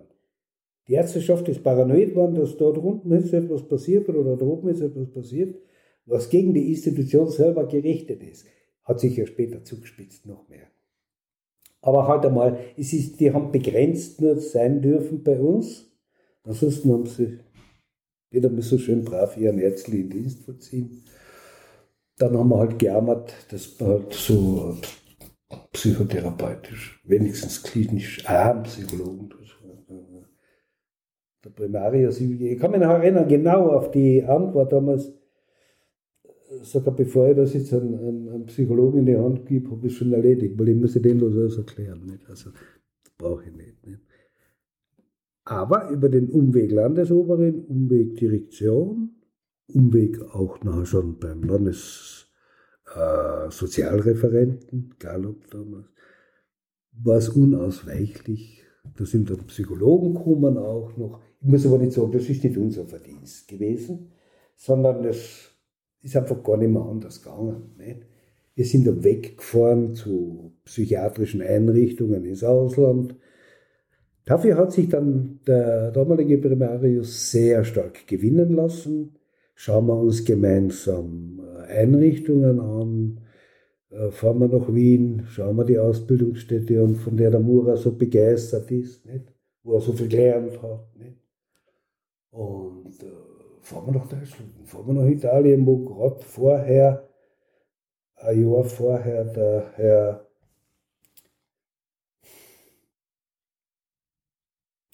Das Namensgedächtnis lässt mich ein bisschen im Stich, aber das macht nichts. Das ist ein ganz großer italienischer, aber europäischer Psychiater im weitesten Sinne, eine internationale Größe sozusagen gewesen, die die Psychiatrie in, in äh, Triest aufgelöst hat mit Hilfe seiner Frau, die im Parlament gesessen hat in Rom, hat er einen Umsturz mit der Psychiatrie gemacht und hat die psychiatrischen Tore aufgemacht und hat sich gesagt, das wird dann draußen erledigt vom Volk.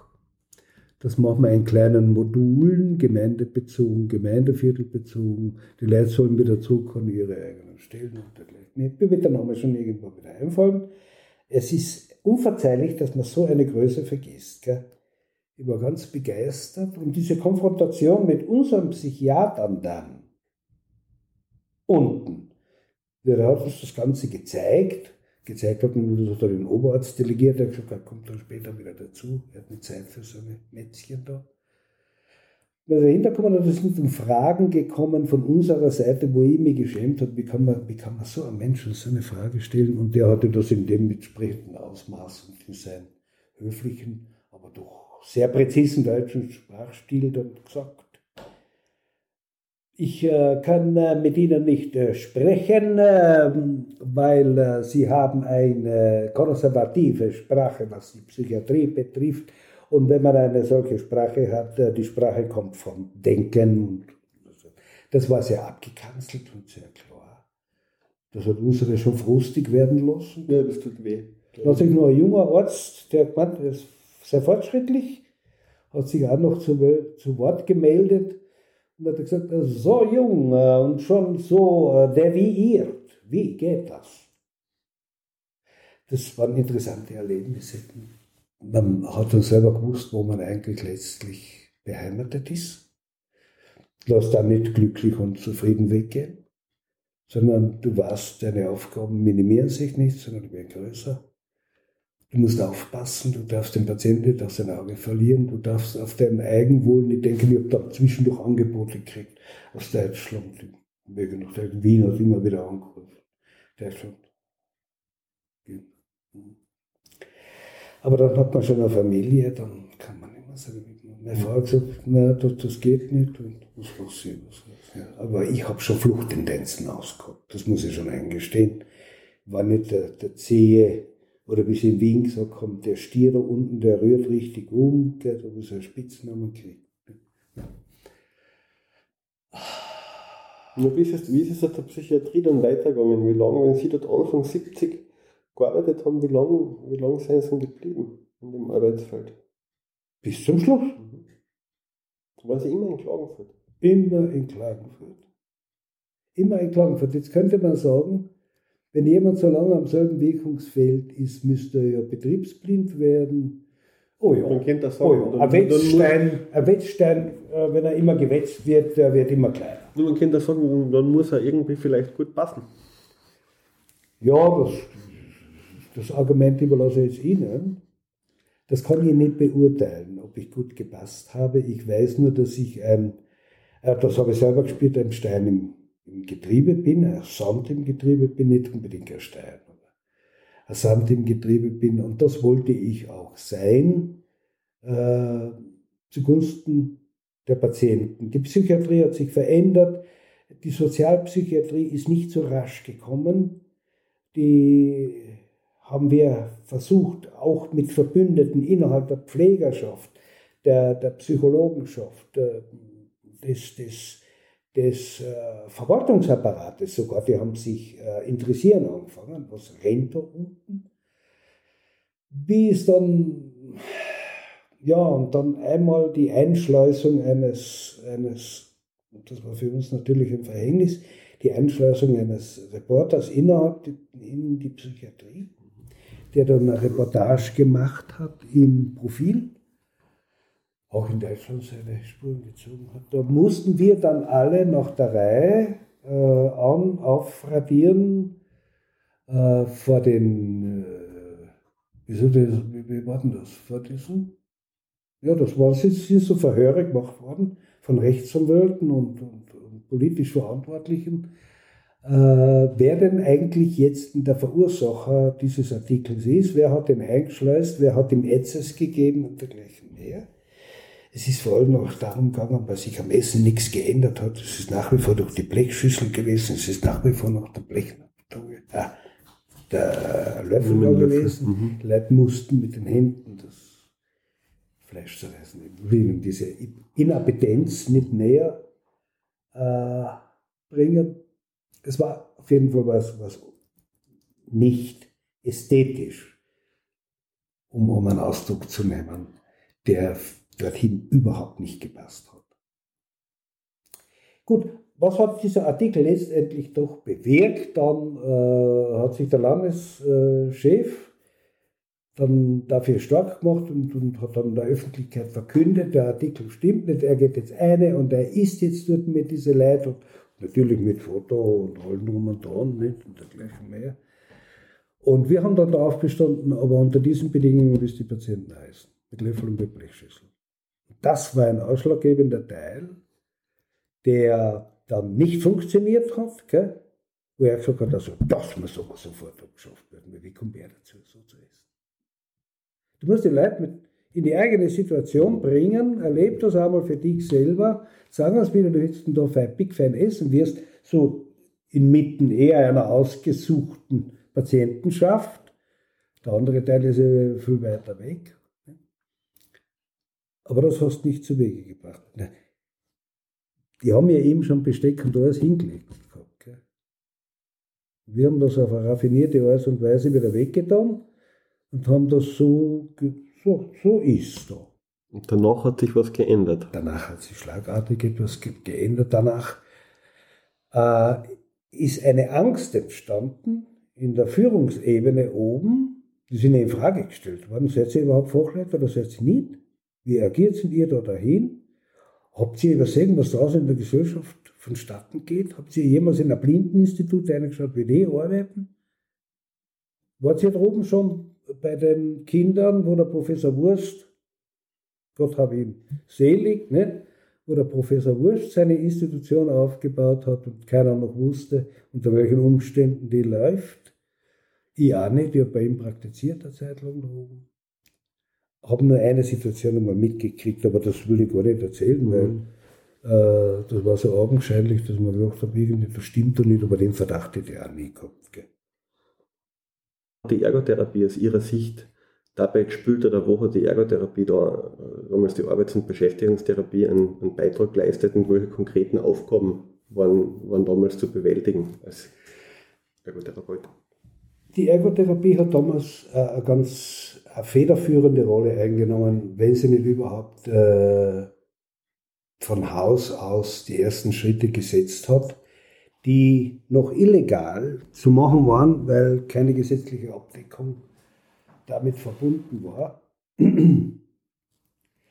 äh, es ist aufgrund dieser Intervention mit, den, mit dem damaligen äh, Landessanitätsrat der da essen hat müssen, ich glaube, das hat man nicht erzählt, aber das macht ja nichts, der aus einer Blechschüssel hätte essen sollen mit äh, das Fleisch und alles zusammen mit, äh, nur mit dem Löffel. Nur mit dem Löffel und in selbe Gefäß die Suppe und das Fleisch und die Zutaten etc. Äh, das hat dann letztendlich dazu geführt, dass man die Psychiatrie verteidigen hat müssen anfangen. Zuerst einmal den Stil der Ärzteschaft, so wie es gelaufen ist, weil Verteidigung ist das Erste und erst nach der Verteidigung äh, fängt man die Situation an verändern. Gott sei Dank ist das dann in die Wege geleitet worden nach und nach, aber ziemlich in einem großen Schwung. Man hat die Überfüllung der Psychiatrie mit dem Patientenmaterial entdecken angefangen. Äh, man hat regelmäßige Visiten im größeren Stil dann gemacht mit äh, Politikern, Politikern die dann gesagt haben, na, da muss jetzt etwas geschehen. Es sind die Außenpflegestellen nach und nach geschaffen worden, man musste die Psychiatrie entleeren. Das war noch vor der Zeit eines, eines Platz, der ja total sozialpsychiatrisch dann äh, agiert hat. Und äh, wir haben dann begonnen, gemeinsam mit meiner Kollegin, da war ich Gott sei Dank nicht mehr alleine, geteiltes Leid und geteilte Freuden, sind doppelte Freuden, und geteiltes Leid ist dann halbes Leid, könnte man so sagen. Wir haben dann äh, den Versuch angefangen, mit den Patienten hinauszugehen, von den geschlossenen Einrichtungen. Die, die Freigänge gehabt haben von den anderen Abteilungen, da war es ja kein Problem. Aber vor allem die sind uns am Herzen gelegen, weil das waren auch die herzlichsten und liebevollsten Patienten. Ich könnte durch Schilderungen jetzt einbauen, welche Herzlichkeit von sogenannten äh, schweren psychotischen hm, Patienten, ich will da nicht näher jetzt darauf eingehen, von, vom Diagnosestil her, die stuporös waren und dergleichen mehr. Was, welche Reaktionen da kommen sind, wenn man sich entschuldigt hat für irgendetwas, wenn man äh, im Zusammenhang mit der Koedukation, das war eines der Anliegen der Ergotherapie, Männer und Frauen zusammen, das ist uns nach und nach gelungen und da ist etwas passiert, äh, was uns allen so gut getan hat. Auch letztendlich dann den, denjenigen, die das sehr kritisch beobachtet haben. Wie wir gesagt haben, wir kriegen das erste Mal Frauen jetzt zu uns morgen. Was, da, was das bei den Männern ausgelöst hat. Auf einmal haben die ihre Kleidung anschauen angefangen, auf einmal haben sie die Frisur wieder ins ins Blickfeld gekriegt und die Rasur. Und äh, habe gesehen Menschen, die äh, versucht haben, einen ein Polsterüberzug zu nehmen, um ein bisschen äh, adretter auszuschauen, sich so ausstaffiert. Sie haben in diese Gefängniskleidung dann oben so weiße äh, Tücher hineingetan. Wo sie die herkriegt haben, keine Ahnung. Vielleicht haben sie es zerrissen, Gott sei Dank. Als, Einstieg, ist, als Einstecktuch also, dann quasi. Oder? Aber es begegnen uns Frauen. Mhm. Und ich habe mit den Schwestern geredet, die kooperativ waren von der Frauenseite. Bei den Frauen war dasselbe.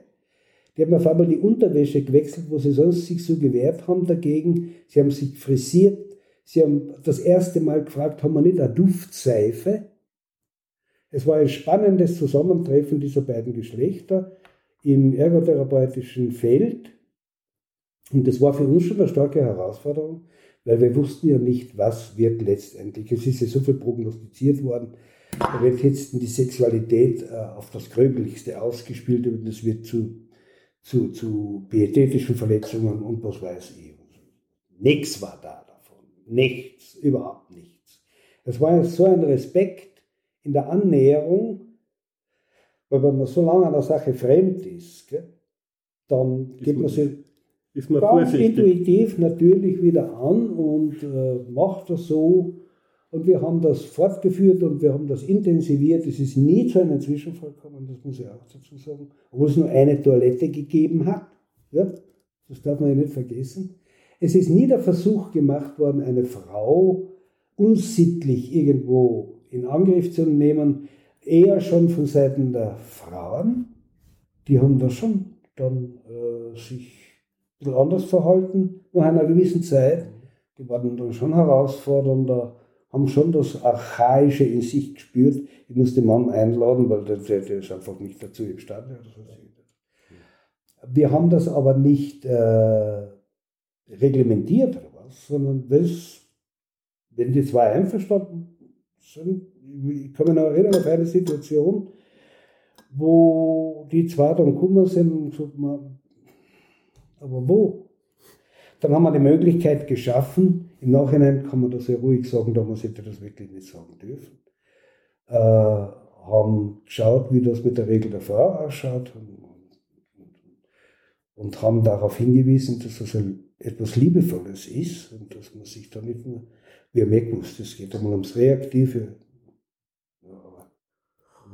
Was, also ein Thema, was mich jetzt noch ein bisschen beschäftigt, ist, ähm, also seit mehreren Jahren wird der starke handwerkliche Fokus in der psychiatrischen Ergotherapie zumindest hinterfragt oder aus verschiedenen Blickwinkeln neu betrachtet. Ähm, was für einen Stellenwert hat denn das Handwerk in der Psychiatrie als ergotherapeutische Maßnahme zu Ihrer Zeit gehabt? Wir haben darauf geachtet, nachdem wir beobachten mussten, dass äh, die Patienten vor unserem Agieren wenn ich jetzt dieses eine Jahr, wo ich ganz allein war, mit einbeziehe, vor meinem Einstieg äh, ins beschäftigungsarbeitstherapeutische Milieu beobachten musste, ist das, dass er, wie schon betont, meines Erachtens nach missbraucht.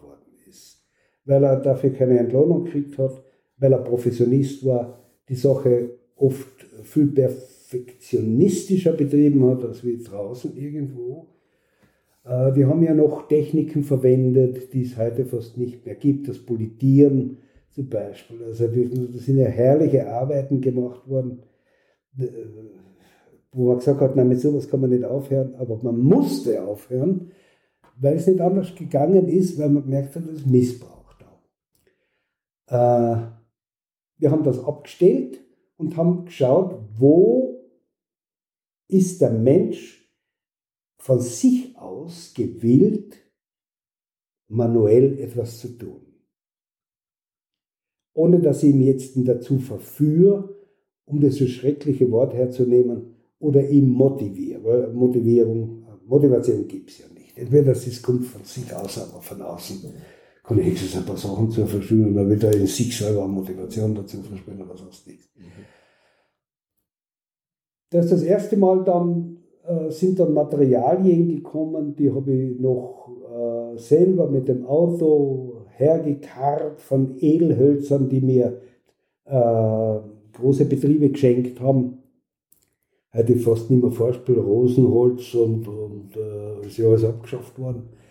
Die Reste von Teak und Mahagoni und dergleichen mehr, das waren ja Werkstücke, wo sich auf einmal das künstlerische Moment bei den Menschen äh, etabliert hat, hervorgekommen ist und damit hat sich zugleich auch ein Ausdrucksgeschehen bilden können, was man so im Sinne der Paradiagnostik, wenn man das jetzt im psychiatrischen Sinne nennt, äh, verwendbar geworden ist. Das bildnerische Tun, das handwerkliche Agieren im Zusammenhang mit bildnerischen Tun, da hat sich dann das Malen etabliert und da hat sich dann das, das Ausdrucksgeschehen sozusagen im Verhältnis vom Einzelnen zur Gruppe in, in ein Geschehen verwandelt, das uns Betreuer, uns Therapeuten verzaubert hat. Also da sind wir mitgerissen worden, was da auf einmal passiert.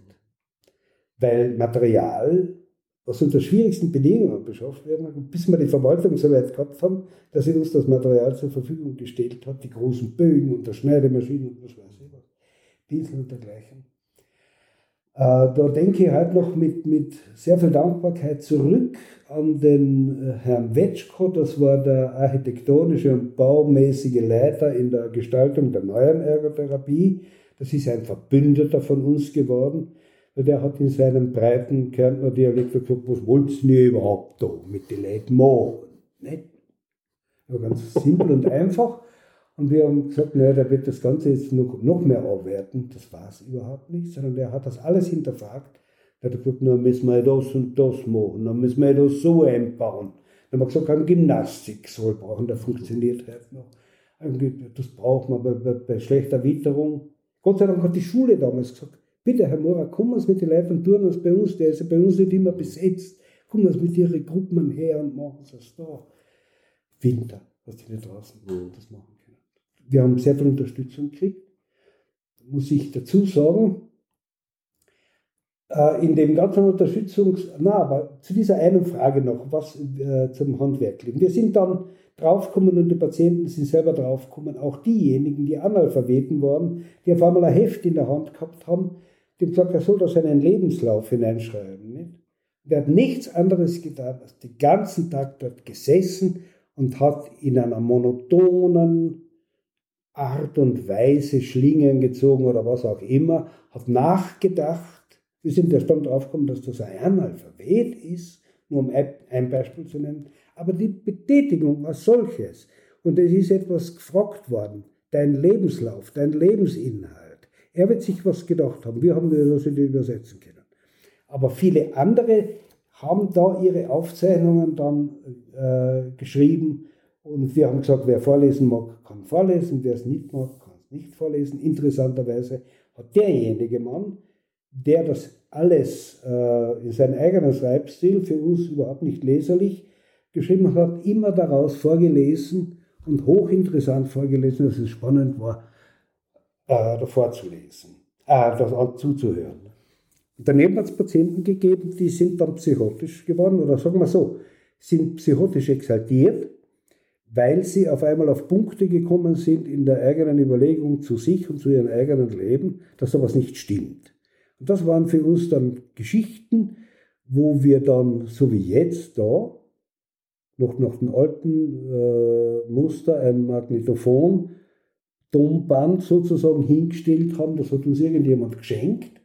Und da haben wir die äh, hinaufreden lassen, die nicht imstand waren, zum Beispiel zu schreiben. Also wir haben experimentell sehr viel gemacht. Und äh, kann mich noch an eine Situation erinnern, da hat er gesagt, er kann nicht reden da hinein, wenn wir das sind. Es muss leer sein im Raum. Und das war gut so. Wir sind dann hinaus und Zeit, Wecker eingestellt, es geht nur so lange, länger geht es nicht. Ja, das ist okay, passt schon. Nicht? Und dann hat der in einer Sprache da hineingesprochen, ähnlich dem, der da in einer ganz anderen Schrift, in einer nicht für uns nachvollziehbaren Schrift geschrieben hat, hat der in einer Sprache, die für uns nicht äh, klar war, was er da jetzt wirklich hat, und mit einer Emotionalität sondergleichen hineingesprochen, äh, wo wir ganz fasziniert waren. So hat sich eines zum anderen ergeben. Einerseits hat die Manualität, also in, wir kennen eines, äh, noch im Latinum haben wir es noch gelernt, in manus tuas commendo, spiritum meum zum Beispiel. Nicht? Nichts, ist ja egal. Aber da drinnen ist es verankert, in deine Hände empfehle ich mich, in meine Hände empfehle ich mich. Mit ihnen passiert was. Wir haben darüber gesprochen, dass das das größte künstlerische Werkzeug ist, das Gott den Menschen mitgegeben hat, neben dem Gehirn. Aber das Ausführende und Kompetente und zum Ausdruck bringende und für andere wahrnehmbare ist die Hand. Neben der Mimik, neben der Gestik, etc. Neben unserer Stimme. Das waren so, wir würde sagen, das waren so blöde Leute, weil die, die haben ja oft auch noch die alte Diagnose gehabt, äh, was war sie, äh, superöser äh, Zustand anhand oder mit der Grundlage einer Minderleistung einer geistigen. Nicht? Was nichts Besonderes heißt, der ist blöd. Das ist einfach blöd. Nicht? Da haben wir Psychopathen dabei gehabt. Der Begriff ist in der Diagnostik später Gott sei Dank ausgeräumt worden, weil allein dieser Begriff, ich bin dann draufgekommen, wie wir später Menschen vermitteln wollten, hinaus ins Berufliche, das wird dann erst der richtige spannende Ablauf innerhalb der Ergotherapie, wo die Ergotherapie sozusagen initiativ geworden ist, um die Gesellschaft hereinzubringen, beziehungsweise gesellschaftliche Institutionen an einen Tisch gemeinsam mit den psychiatrischen Fachmenschen und dem Patienten, nie ohne Patienten, mit dem Patienten die eigene Sachlage zu besprechen. Aber dazu kommen wir mal etwas später. Vorher möchte ich noch eine Geschichte erzählen, die jetzt weder zu dem passt, was Sie mich gefragt haben, Manualität, manuelle Intelligenz, und da ist noch viel mehr drinnen, manuelle Emotionalität und was weiß ich. Paradiagnostik in diesem Feld. Ich würde schon sagen, nicht Paradiagnostik, Diagnostik, Malen, Ausdrucksweise, hinterfragen, was hat der mit dem Ton da jetzt gemacht? Warum sitzt er den ganzen Tag und umkreist den Hals von diesem Kopf, der eher einer Frau ähnlich schaut? Ich habe schnell geschalten, nur um so dazwischen hinein mhm. zu sagen. Bin dann zum Primarius und gesagt, ich habe keine gute, kein gutes Gefühl, wenn Sie den am Wochenende entlassen. Der ist den ganzen Tag mit seiner Hand um den Hals dieses Kopfes. Sage, paradiagnostisch heißt das für mich, der hat irgendetwas in Absicht. Der Primarius hat mich damals ausgelacht. Er war ein netter, freundlicher Mensch, wie ich schätze ihn noch. Hat mich damals ausgelacht und gesagt, Herr Mohr, vergessen Sie die Paradiagnostik, das ist ja schon, ich habe meine Diagnose schon. Und der geht am Wochenende heim. Lange Rede, kurzer Sinn. Ein Blutfest hat er gefeiert zu Hause. Seine eigene Frau hat er in seiner paranoiden Psychose geschlachtet von oben bis unten. Das Haus, ich habe dann die Bilder gesehen von der Polizei.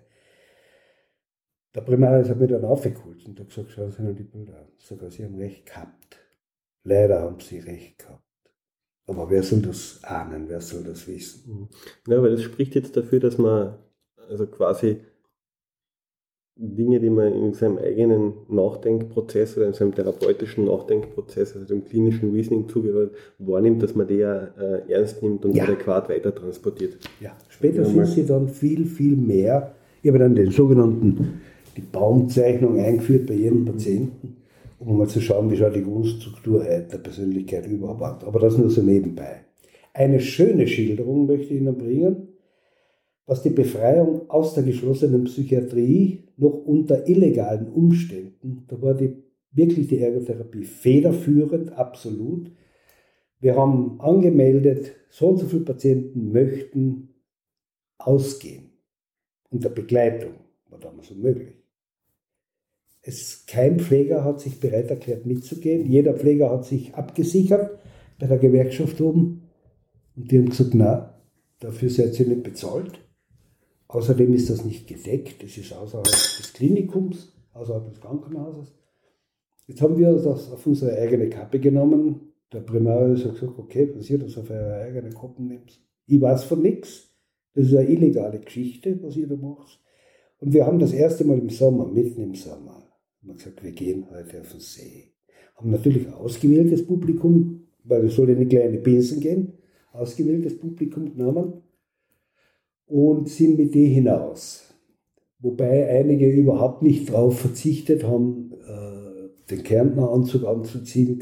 Man geht ja weg. Man mhm. verlässt auf einmal die Psychiatrie.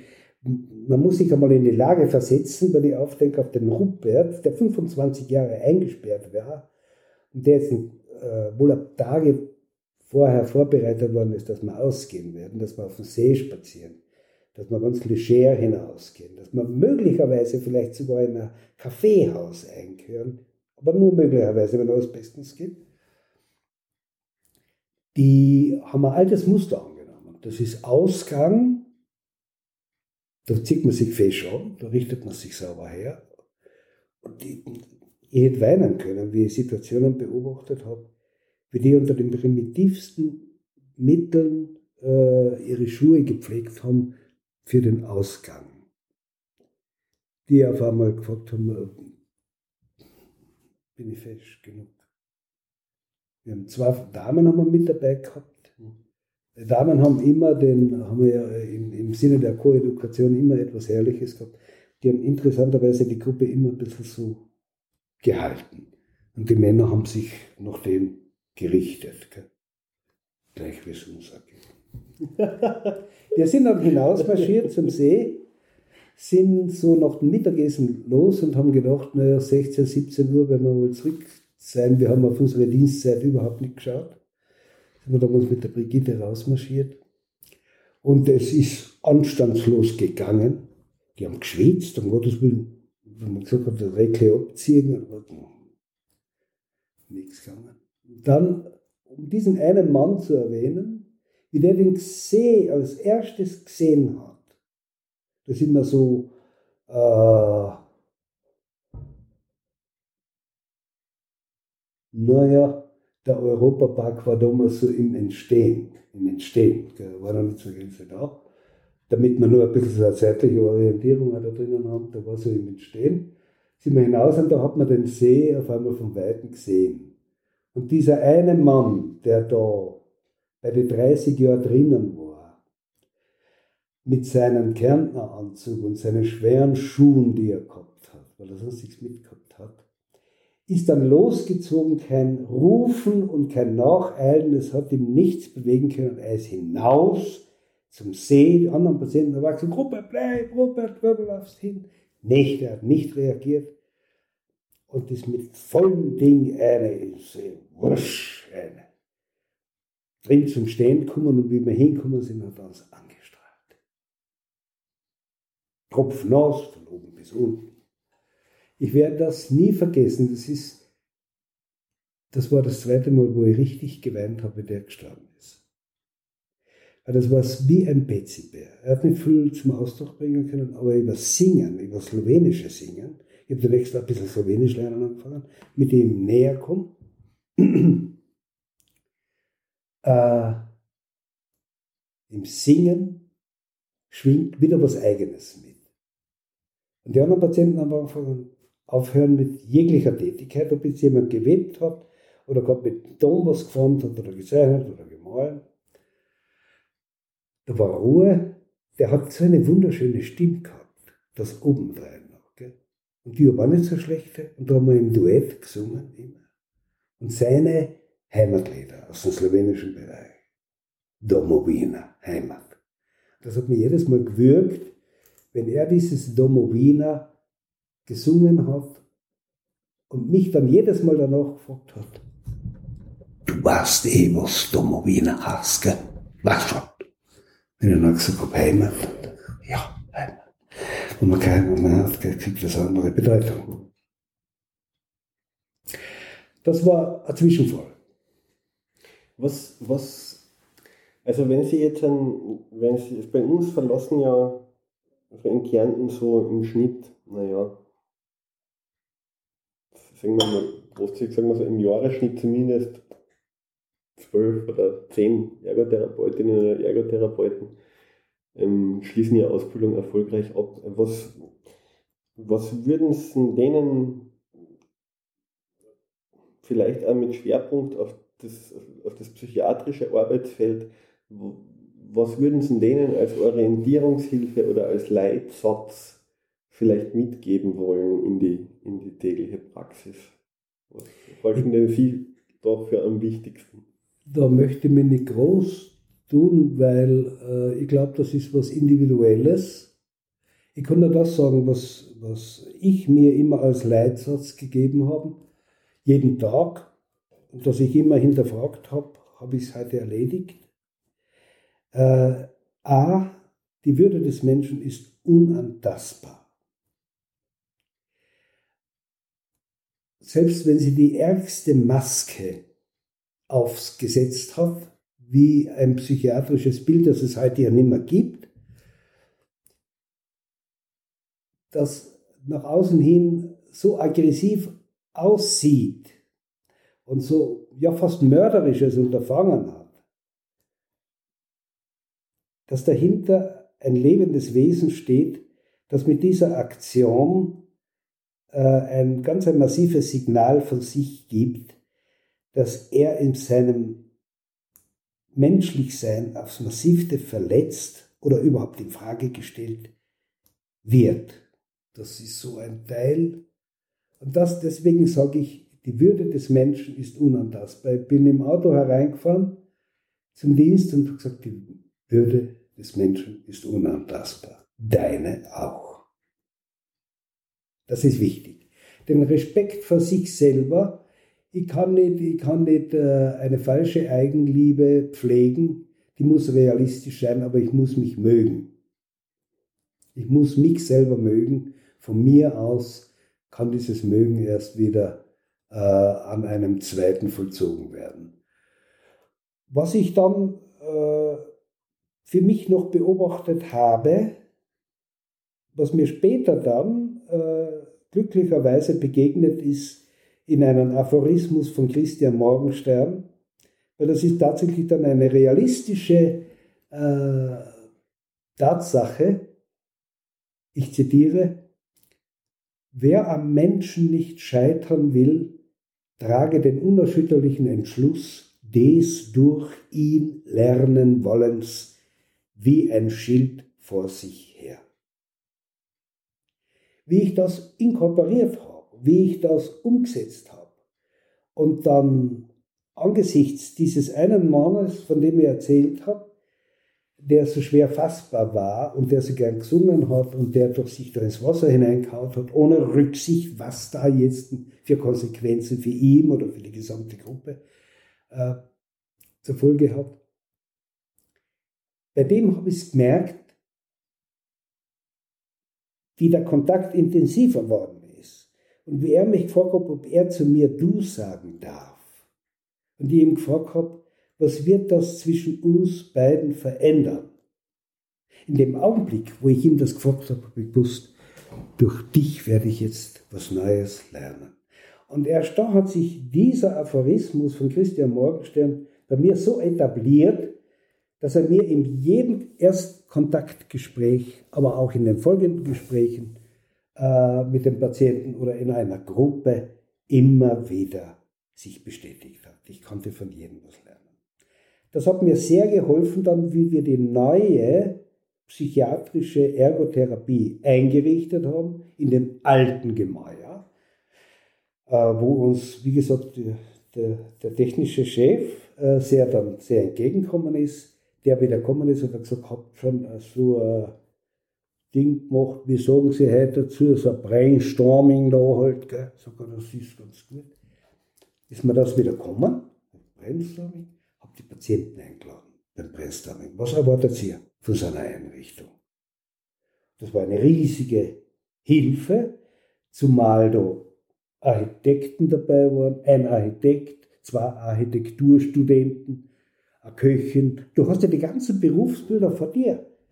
Der Tischler, der Schlosser, der Installateur, die Schneiderin, alle waren beieinander auf einem Haufen und von denen haben wir solche Ätzes gewählt, und der Architekt unter diesen Patienten hat gesagt, ich bringe das alles in Erfassung, wenn Sie einverstanden sind.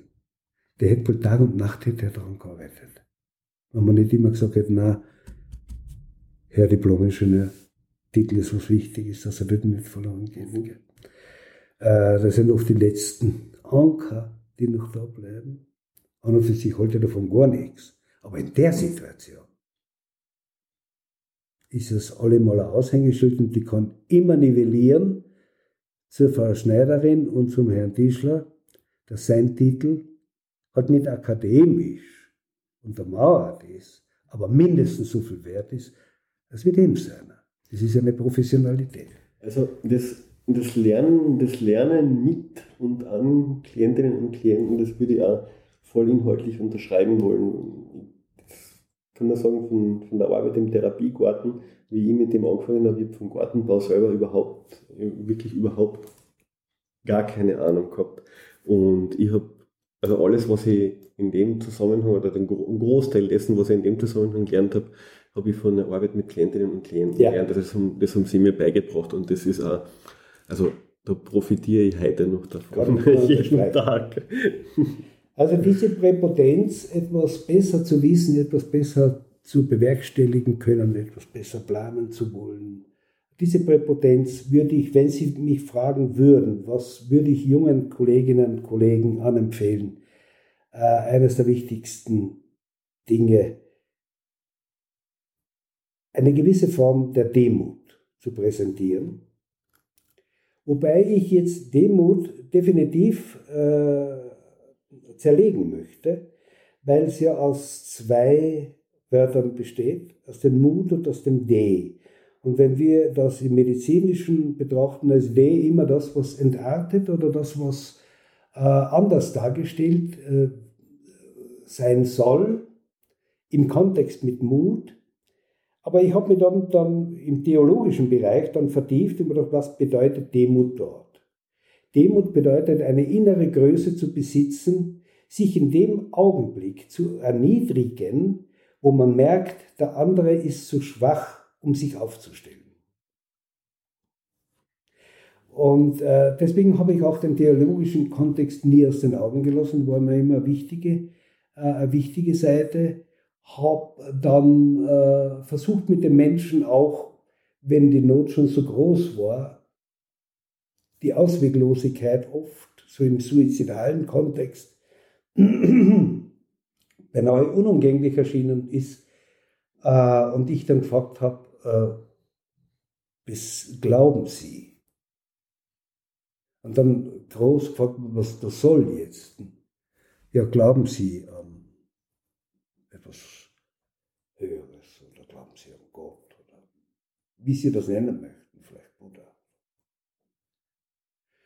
Und dann diese, diese, diese verzweifelte Antwort gekommen ist, ja, ich glaube, aber es hilft mir ja nichts. Äh, dieses Einsinken im Ja, ich glaube, da habe ich immer den Eindruck gehabt, es wird Luft geholt und dann sagt die Luft weg in der Erkenntnis, aber es hat mir bis jetzt nichts. Da habe ich gewusst, da muss ich jetzt einhaken. Da ist natürlich ein Vorteil, wenn man psychotherapeutisch und wenn man vielleicht auch theologisch ein bisschen geschult ist, aber es ist nicht die Notwendigkeit. Notwendigkeit ist die innere Bereitschaft, sich jetzt demütig zu machen, sich kleiner zu machen und zu sagen, ich bin nur ein kleiner Wasserreicher, ich kann dir nur helfen, wenn du selber die Hand ausstreckst und das, was dir hilft, angreifst. Gedanklich übertragen ist mentale, wenn du den Gedanken aufgreifen kannst und nachvollziehen kannst. Das hat aber unterschiedliche Wege im individuellen Muster gehabt,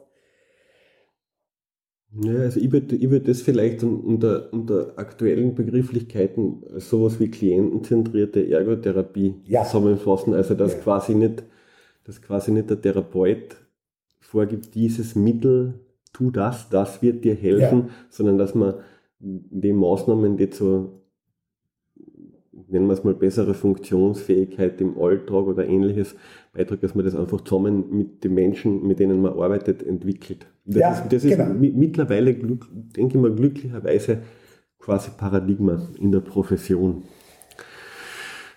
Ja. Ich wollte diesen, ich wollte diesen Terminus technicus extra deswegen nicht einbauen, den Sie jetzt da verwendet haben, äh, der absolut präzise ist, gell, wenn man das so will vom Terminus technicus her. Von der Ausführung her habe ich ihn nie so exakt für mich übersetzen können. Was ist schon patientenorientiert? Hm. Ich muss halt ihm immer fragen, passt das jetzt ganz genau zu Ihnen? Und er weiß es selber dann oft gar nicht. Das ist ein sehr, sehr, sehr, sehr. Aber wenn Sie sagen, es geht zentriert herunter, alles alles, äh, was jetzt einwirkt, geht zu dir hin und du bist das Zentrum. Das muss ich mir zuerst erläutern. Nicht?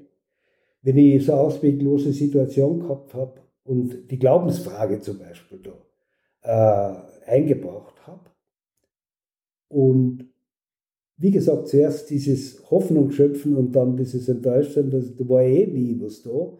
Und mein Beten war was Vergebenes und mein in die Kirchen gehen war auch etwas Vergebenes und äh, wo ihm dann, äh, wo man nichts was anderes übrig bleibt, als wie vielleicht auf die Gnosis 1 zu gehen und sagen, am Anfang schuf Gott Himmel und Erde und danach schuf er den Menschen. Aber jetzt passen Sie auf. Er schuf den Menschen nach seinem Ebenbilde. Er formte ihn aus Ton und hauchte ihm eine unsterbliche, unsterbliche Seele ein. Was bedeutet das für Sie? Das war oft der Ausgangspunkt zu einem tief schürfenden Gespräch, das hat den Menschen erst dorthin geführt, zu seinem existenziellen Sein. Die Grunderschütterung im Sein ist ja die, die uns oft verzweifeln lässt. Hat mein Sein überhaupt noch eine Sinnhaftigkeit? Für wen bin ich da? Das sind ausbaufähige Module. Das würde ich jedem empfehlen, wenn er, wenn eine Therapeutin, wenn ein Therapeut in sich selber etwas trägt, zu dem man sagen kann, das ist ein Glaubensinhalt, egal wo der fußt. Das ist ganz egal. Aber die innere Überzeugung und die Überzeugung, nicht, nicht das angestrengte Überzeugtsein, sondern die innere Überzeugung. Und nicht als Motiv möglicherweise, als Motivsuche äh, mich unterstützt, sondern mein eigener Glaubensanteil ist so groß, ich im Jetzten hintragen mag zum anderen und sagen, magst du aus diesem Gefäß ein bisschen kosten? Es ist ein Gefäß, das ich für mich verwende. Ich kenne auch Verzweifeltsein. Ich kenne auch das Depressive. Ich kenne auch das oft Weltabgewandte in mir. Wir sind uns so viel ähnlich. Wenn Identitäten erzeugt werden zwischen dem, und das macht an und für sich die psychiatrische Arbeit aus, da hilft mir kein Pedigree, da hilft mir kein Ton und da hilft mir keine Farbe und da hilft mir gar nichts. Da hilft nur mehr, am Anfang war das Wort. Und dieses Wort im, nicht am, im Anfang, im Geschehen selber war das Wort. Und in diesem minutiösen Ablauf, den ich mir immer vergegenwärtigen muss, und in dem demütigen Bekenntnis, dass ich ja nichts besser bin als der, mit denselben Grundausstattungen, nur habe ich irgendetwas anderes in mir gehabt, das mir gesagt hat, ich möchte das werden und ich möchte Menschen in irgendeiner Situation zur Verfügung stehen, in der sie nicht weiter wissen oder in der sie stecken geblieben sind, selber noch genug Kraft haben, sich aufzurappeln, aber sie wissen nicht, wo geht es dann weiter. Dass man da ein bisschen ähm, Hinweis geben kann äh, ich denke da an unseren großen Psychiater, den ich so groß geschätzt habe, war unser Lehrmeister, der Professor Solms, selbst Vorstand äh, am Klinikum am Steinhof. Der gesagt hat, behandeln, meine Herrschaften. Behandeln hat was mit Hand zu tun.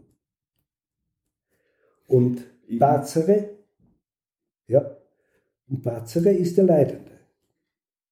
Wenn ich einen Leidenden meine Hand gebe, dann muss ich schon vorsichtig sein, ob ich mit meiner Hand nicht sein Leiden noch vergrößere.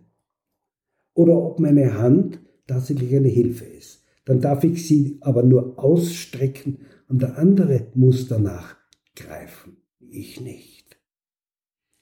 Und er wird mich führen und er wird mir zeigen, wohin er will. Das ist Behandlung. Ich darf nicht sagen, hier geht's oder da geht's lang und da. Er wird mich führen und dort, wo er stehen bleibt und meine Hand auslässt, ist dieser Akt beendet. Es ist äh, sehr schön, weil das quasi das, das Grundlagenwerk für ergotherapeutische Fachliteratur vom Behandeln zum Handeln ja. als Titel oder ja. als Titeltrag. Genau. Sie ja. sagen das ja weiter, das Hesten schon äh, in diese Richtung hin, wo Theorie in die Praxis einfließen muss, wo sie, sich, wo sie sozusagen konfluieren. Und das ist das Um und Drauf. Wir haben, wir haben im Gespräch beim Menschen angefangen bei der Neugier des Menschen sind dann jetzt über, über Krankenpflege und Psychiatrie und Arbeits- und Beschäftigungstherapie und praktische Aspekte und Widerstände beim, quasi bei der Etablierung eines gänzlich neuen Berufes im klinischen Setting jetzt wieder zum Menschen zurückkommen. Vielleicht so in Richtung Abschluss gehend würde ich, würde ich Sie noch gern fragen, was wünschen Sie denn der Profession der Ergotherapie für die Zukunft? A priori eine neue Neugierde, wenn ich das einmal so frei formulieren darf. Äh, Neugierde ist ja die Gier nach Neuem. Mir gefällt das Wort Neugierde im Großen und Ganzen nicht allzu gut weil die Gierde nach, nach, äh, nach, Neuen, nach dem Neuen steht. Und weil sie ein bisschen verleitet dazu, dass da was Drängendes dahinter steht, dass da etwas, ähm, ja, manchmal sogar etwas Explosives, Schädigendes darin sein kann. Diese Neugierde meine ich nicht, sondern ich drehe das Ganze einmal um und sage, es ist einfach die Gier nach Neuem, wobei ich die Gier in einer gedrosselten Form handhaben muss, dass es nicht ein überschießendes Unterfangen wird, sondern dass es ein liebevolles, dem Menschen zugewandtes und sich selbst nicht schädigendes Unterfangen ist, indem ich Ausschau halt, das wäre vielleicht noch die, die günstigere Variante, Ausschau halt nach etwas Neuem, auch wenn es nicht neu ausschaut. Damit will ich eigentlich auf das hinzielen, weil wir so viele Ressourcen haben aus dem Hintergrund heraus, die gar nicht mehr neu sind, aber sie werden übersehen. Mein Rundblick, und da gefallen mir an und für sich die indigenen Völker drunten so gut, noch besser ausgedrückt die Andigenen, die wirklich in den Anden leben, äh, die, die ihre Blickrichtung zum Leben genau umgekehrt handhaben wie wir. Die schauen nicht in die Zukunft, die schauen immer noch rückwärts und bedanken sich mit ihrem Rückwärtsblick nach dem, was gelungen ist, was ihm selber und der Gemeinschaft geholfen hat. Die Zukunft interessiert sie nicht. Diese Neugierde, die meine ich, und nicht die Neugierde, die nach vorne schaut, sondern die Neugierde, die nach rückwärts geht und sagt, was hat sich bewährt und das muss ich auch jeden Tag tun. Das ist ja nichts anderes als wie eine Retrospektion bei mir selber. Ich muss nachschauen, hat dieser Tag sein Glücklichsein gehabt? Glücklich sein? Ich und der andere. Wie viel konnte ich dazu beitragen, dass es so ist, ohne jemanden zu beschädigen? Das ist etwas ganz, ganz Wichtiges. Und Dazu gehören die Mitarbeiter genauso wie der Patient. Das darf man nie außer Acht lassen, weil Mitarbeiter äh, erleben wir ja oft in der Gegnerschaft. Und es ist nicht leicht zu arbeiten, weil man merkt, man hat Gegnerschaft. Äh, da ist etwas Missgünstiges im Raum und umgibt mich. Das zu verändern ist ja noch einmal eine zusätzliche Arbeit, die den Ergotherapeuten äh, wahrscheinlich immer wieder begegnen wird weil es ein Fremdkörper innerhalb des medizinischen Ablaufes nach wie vor wahrscheinlich noch sein wird. Auf der Psychiatrie vielleicht weniger, weil wenn ich die alten Ausdrücke her, wie ich die ersten Zuweisungen eingefordert habe, und da ist dann drauf gestanden Ablenkung. Mhm. Ja, also ich muss dazu sagen, da gibt's, das gibt es heute vielleicht in der Form nicht, aber dass Ergotherapeutinnen und Ergotherapeuten in der Psychiatrie noch äh, als die Basteltanten bezeichnet werden. Das gibt es auch offiziell noch, kommt noch vor. Aber so in, in dem, in, aus dem Blickwinkel, den ich da jetzt noch dazugeben kann, also dieser Rückblick auf Bewährtes oder äh, auf Vergangenes und dieser, dieser Blick auf gelungene Interaktionen, das, da denke ich mir, sind wir als Profession vielleicht ganz gut am Weg, weil ich sage einmal, wenn man jetzt den, den Begriff evidenzbasiertes Arbeiten hernimmt, ist es ja immer mit einem vielleicht einem wissenschaftlichen Blick, aber immer in die Vergangenheit gerichtet, was wissen wir denn, was mhm. funktioniert denn gesichert und wie lässt sich das in unserem alltäglichen Arbeitskontext anwenden. Also das denke ich mir, da ist, da, da ist die Profession in Österreich mit der Akademisierung vielleicht auch in ihrem Sinne ganz gut am Weg, so nach meinem Eindruck. Ich denke, das hat äh, einen Vorteil. Aber wir wissen genau, es, der Vorteil hat nicht immer nur einen reinen Bestandteil in sich, er hat auch immer einen negativen Ansatz. Alles, was ich erwirb, erwirb ich ja auf Kosten von irgendetwas. Je höher die Schraube der, der Perfektionierung, der Bildung, der Wissenschaft geht, äh, umso stärker verändert sich natürlich auch der, das Bewusstsein des Menschen, und das habe ich immer wieder erlebt, der in diesem Kontext steht, der davon profitiert, weil er diesen Weg geht. Sein Status verändert sich mit jedem Titel, der da ist. Ich bin ja an und für sich ein Titelfeind, Und deswegen schaue ich da auch so kritisch hin. Und ich denke mal, alles, was mein persönliches Bewusstsein verändert, im Sinne von vielleicht erhaben werden, gut gebildet zu sein, Sozialstatus, gesellschaftlicher Status etc., angesehen sein im beruflichen. Und wohin strebt denn unter uns gesagt im medizinischen Bereich alles hin? Immer zur Spitze hin des medizinischen, des Arztes und dergleichen mehr. Und naja, Sie können jetzt mit dem Kopf wiegen. Es wird sicher seine Berechtigung haben, wenn Sie wiegen. Ich hinterfrage das jetzt nicht. Aber das sind meine Beobachtungen gewesen.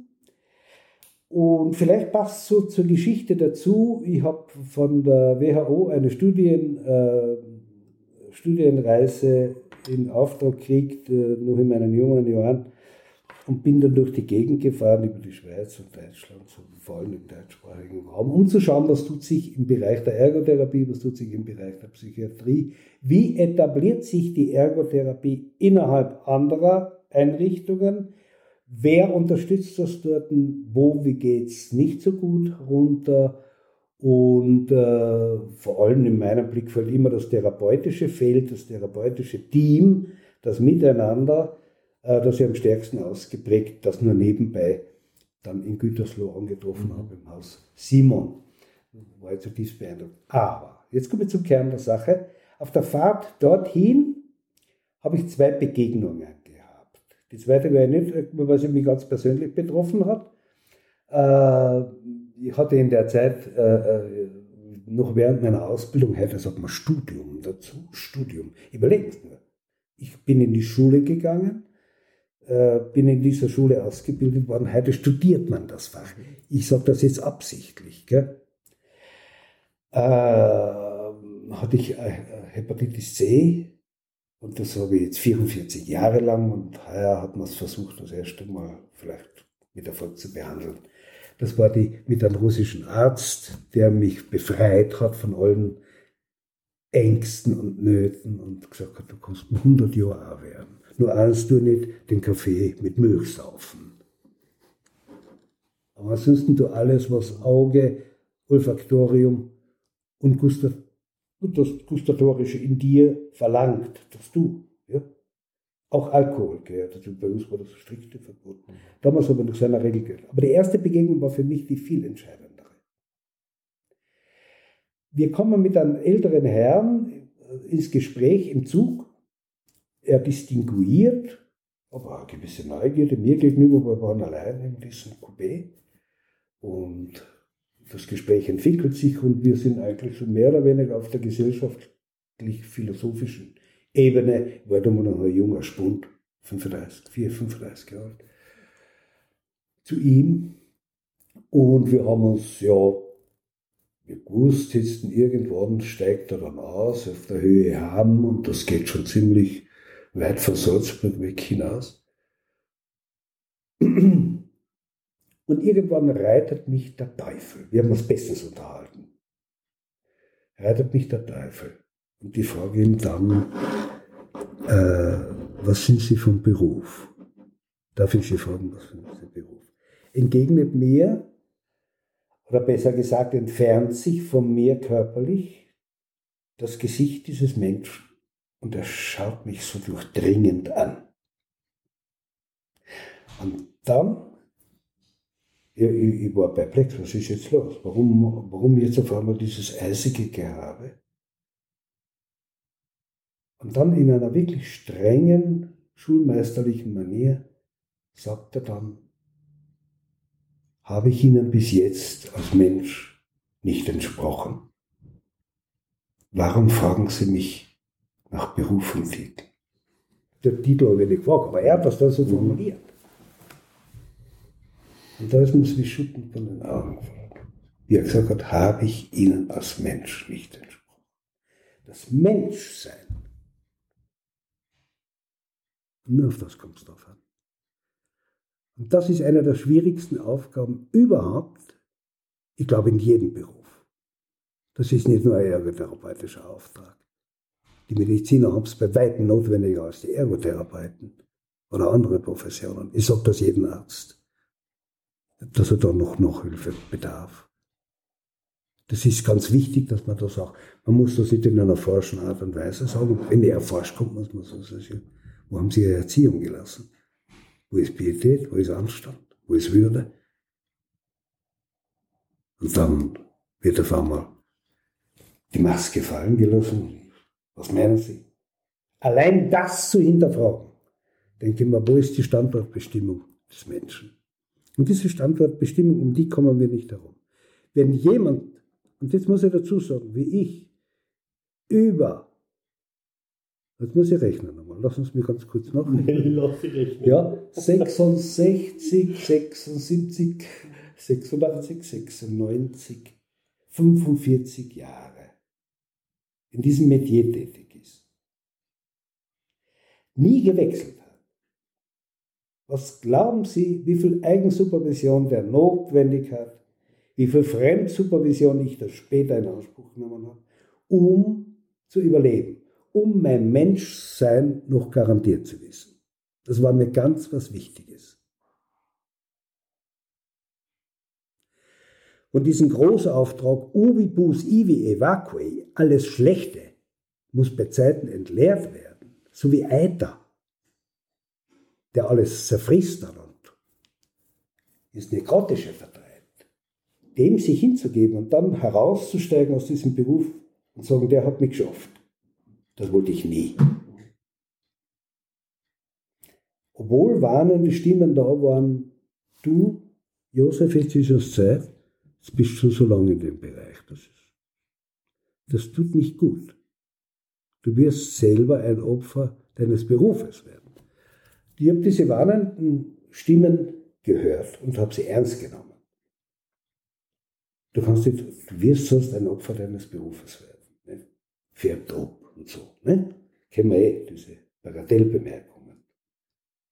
Du musst damit Würde heraussteigen. Du darfst deine eigene Würde nicht vergessen. Du darfst deinen eigenen Intellekt nicht vernachlässigen. Du musst schauen, dass du einen Ausgleich schaffst auf kultureller Ebene oder anders. Nicht? Böse Zungen unterstellen dir im beruflichen Kontext sowieso alle möglichen Sachen, dass du da so überleben kannst. Dass du noch Freude hast. Ich, ich würde das aus heutiger Sicht dann, oder aus fachlicher Sicht vielleicht so nennen zu nennen, dass man eine, eine gesunde Balance in seinem eigenen Leben und in ja. sich selbst finden muss. Also man könnte jetzt auch sagen, Betätigungsbalance ist ganz was Wichtiges, um, um gesund zu bleiben. Also der Begriff ist mir fremd, also aber habe ich wieder was dazugelernt, auch da wieder. Wer am, wer am anderen nicht scheitern will, trage den unerschütterlichen Entschluss. Äh, es ist ja so viel Neues passiert. Mhm. Und wenn ich heute in die Ausbildung gehen müsste, ich würde es mit Freuden tun. Meine Neugierde in diesem Bereich ist mit der dementsprechenden Demut ausgestattet. Ich würde viel Neues erfahren und würde aufstocken können zu dem, was ich äh, bis dato angesammelt habe. Und könnte wahrscheinlich einiges ausmisten auch. Also das hat sich bis hierher bewährt. Aber in weiterer Folge ist es nicht mehr verwendbar. Und das ist auch so ein Teil. Man kann nicht immer ständig am selben werden. Das würde ich allen psychiatrischen, vor allem psychiatrischen Therapeutinnen und Therapeuten empfehlen. Immer wieder zu schauen, ob alle Schritte noch notwendig sind, ob alle Schritte noch, noch entsprechen von der Größe, von der Geschwindigkeit, vom Gesamtausmaß her und ob überhaupt notwendig ist, diesen Schritt zu tun. Also quasi, um es mit den Worten des klinischen Reasonings zu sagen, thinking in, on und about action. Also während der Handlung, vor der Handlung und nach der Handlung, der therapeutischen Handlung, einfach das Nachdenken nicht ja. einzustellen. Das wäre für mich an und für sich ein, ein, schöner, ein schöner Schlusssatz und wird das, das Gespräch ganz rund machen. Gibt es irgendwas von Ihrer Seite aus, was was jetzt noch unbedingt Erwähnung finden sollte, wo Sie das Gefühl haben, okay, das, das haben wir jetzt gar nicht geredet oder gibt es noch irgendwas? Ich bin, ja, ich hätte schon einen Schlusssatz für mich, weil ich den immer wieder begegne, dieser einen Erfahrung. Es gibt so viele junge, tolle Menschen. Und das ist meine große Hoffnung. Für all diese Zwistigkeiten und äh, Belastungen in unserer Zeit, für alle Ängste, die derzeit mobil gemacht werden, ob sie jetzt notwendig wären oder nicht, für all diese medialen Belastungen, ich sage es einmal so, die an uns herangetragen werden, gibt es Menschen, die entscheiden sich für Berufe. Äh, ich habe es gerade vor kurzem an Maurer gesagt, ein Junge, weil er ja, sich so unwohl gefühlt hat in seiner Haut, weil er bei mir was gemacht hat. Und ich habe dieses Unwohlsein entdeckt und bemerkt und habe das aber ein bisschen fehlinterpretiert gehabt und gesagt, ob er irgendetwas braucht. Ob, ihm, ob er vielleicht einen Kaffee mag oder, soll ihm was zum Essen geben oder ob ihm überhaupt schlecht ist oder so. Das ist eine ganz große Angst. Da sagt er, ich habe bei Ihnen so viele Bücher gesehen, dass ich mich nicht reden traue. Und das war mir so was Fremdes und das hat mich so erschrocken, dass man einen Menschen so ersticken kann mit Äußerlichkeiten. Und habe ihm dann gesagt, äh, sind es getrost, zwei Drittel von den Büchern habe ich nie gelesen, ein paar habe ich angeschaut. Ich habe einfach ein bisschen runter reduziert, das Ganze. Und habe ihm dann seine Profession herausgeholt und da hat er echt Minderwertigkeitsgefühl. Und da habe ich mir gedacht, was steht die jetzt ohne sie? Meine Hände kennen das nicht. Mein Kopf ist dazu nicht imstande. Ich kann es nicht. Ich bin auf sie angewiesen. Bitte nehmen Sie dieses Bewusstsein mit. Sie sind wer. Sie bauen Häuser. Sie machen diese Häuser außen schön. Sie können was. Sie wissen mit jedem Ziegel umzugehen. Ich weiß es nicht. Kann das nicht. Aber glauben Sie es das wirklich? Das waren für mich, weil ich an die Jugend so glaube, an die jungen Menschen.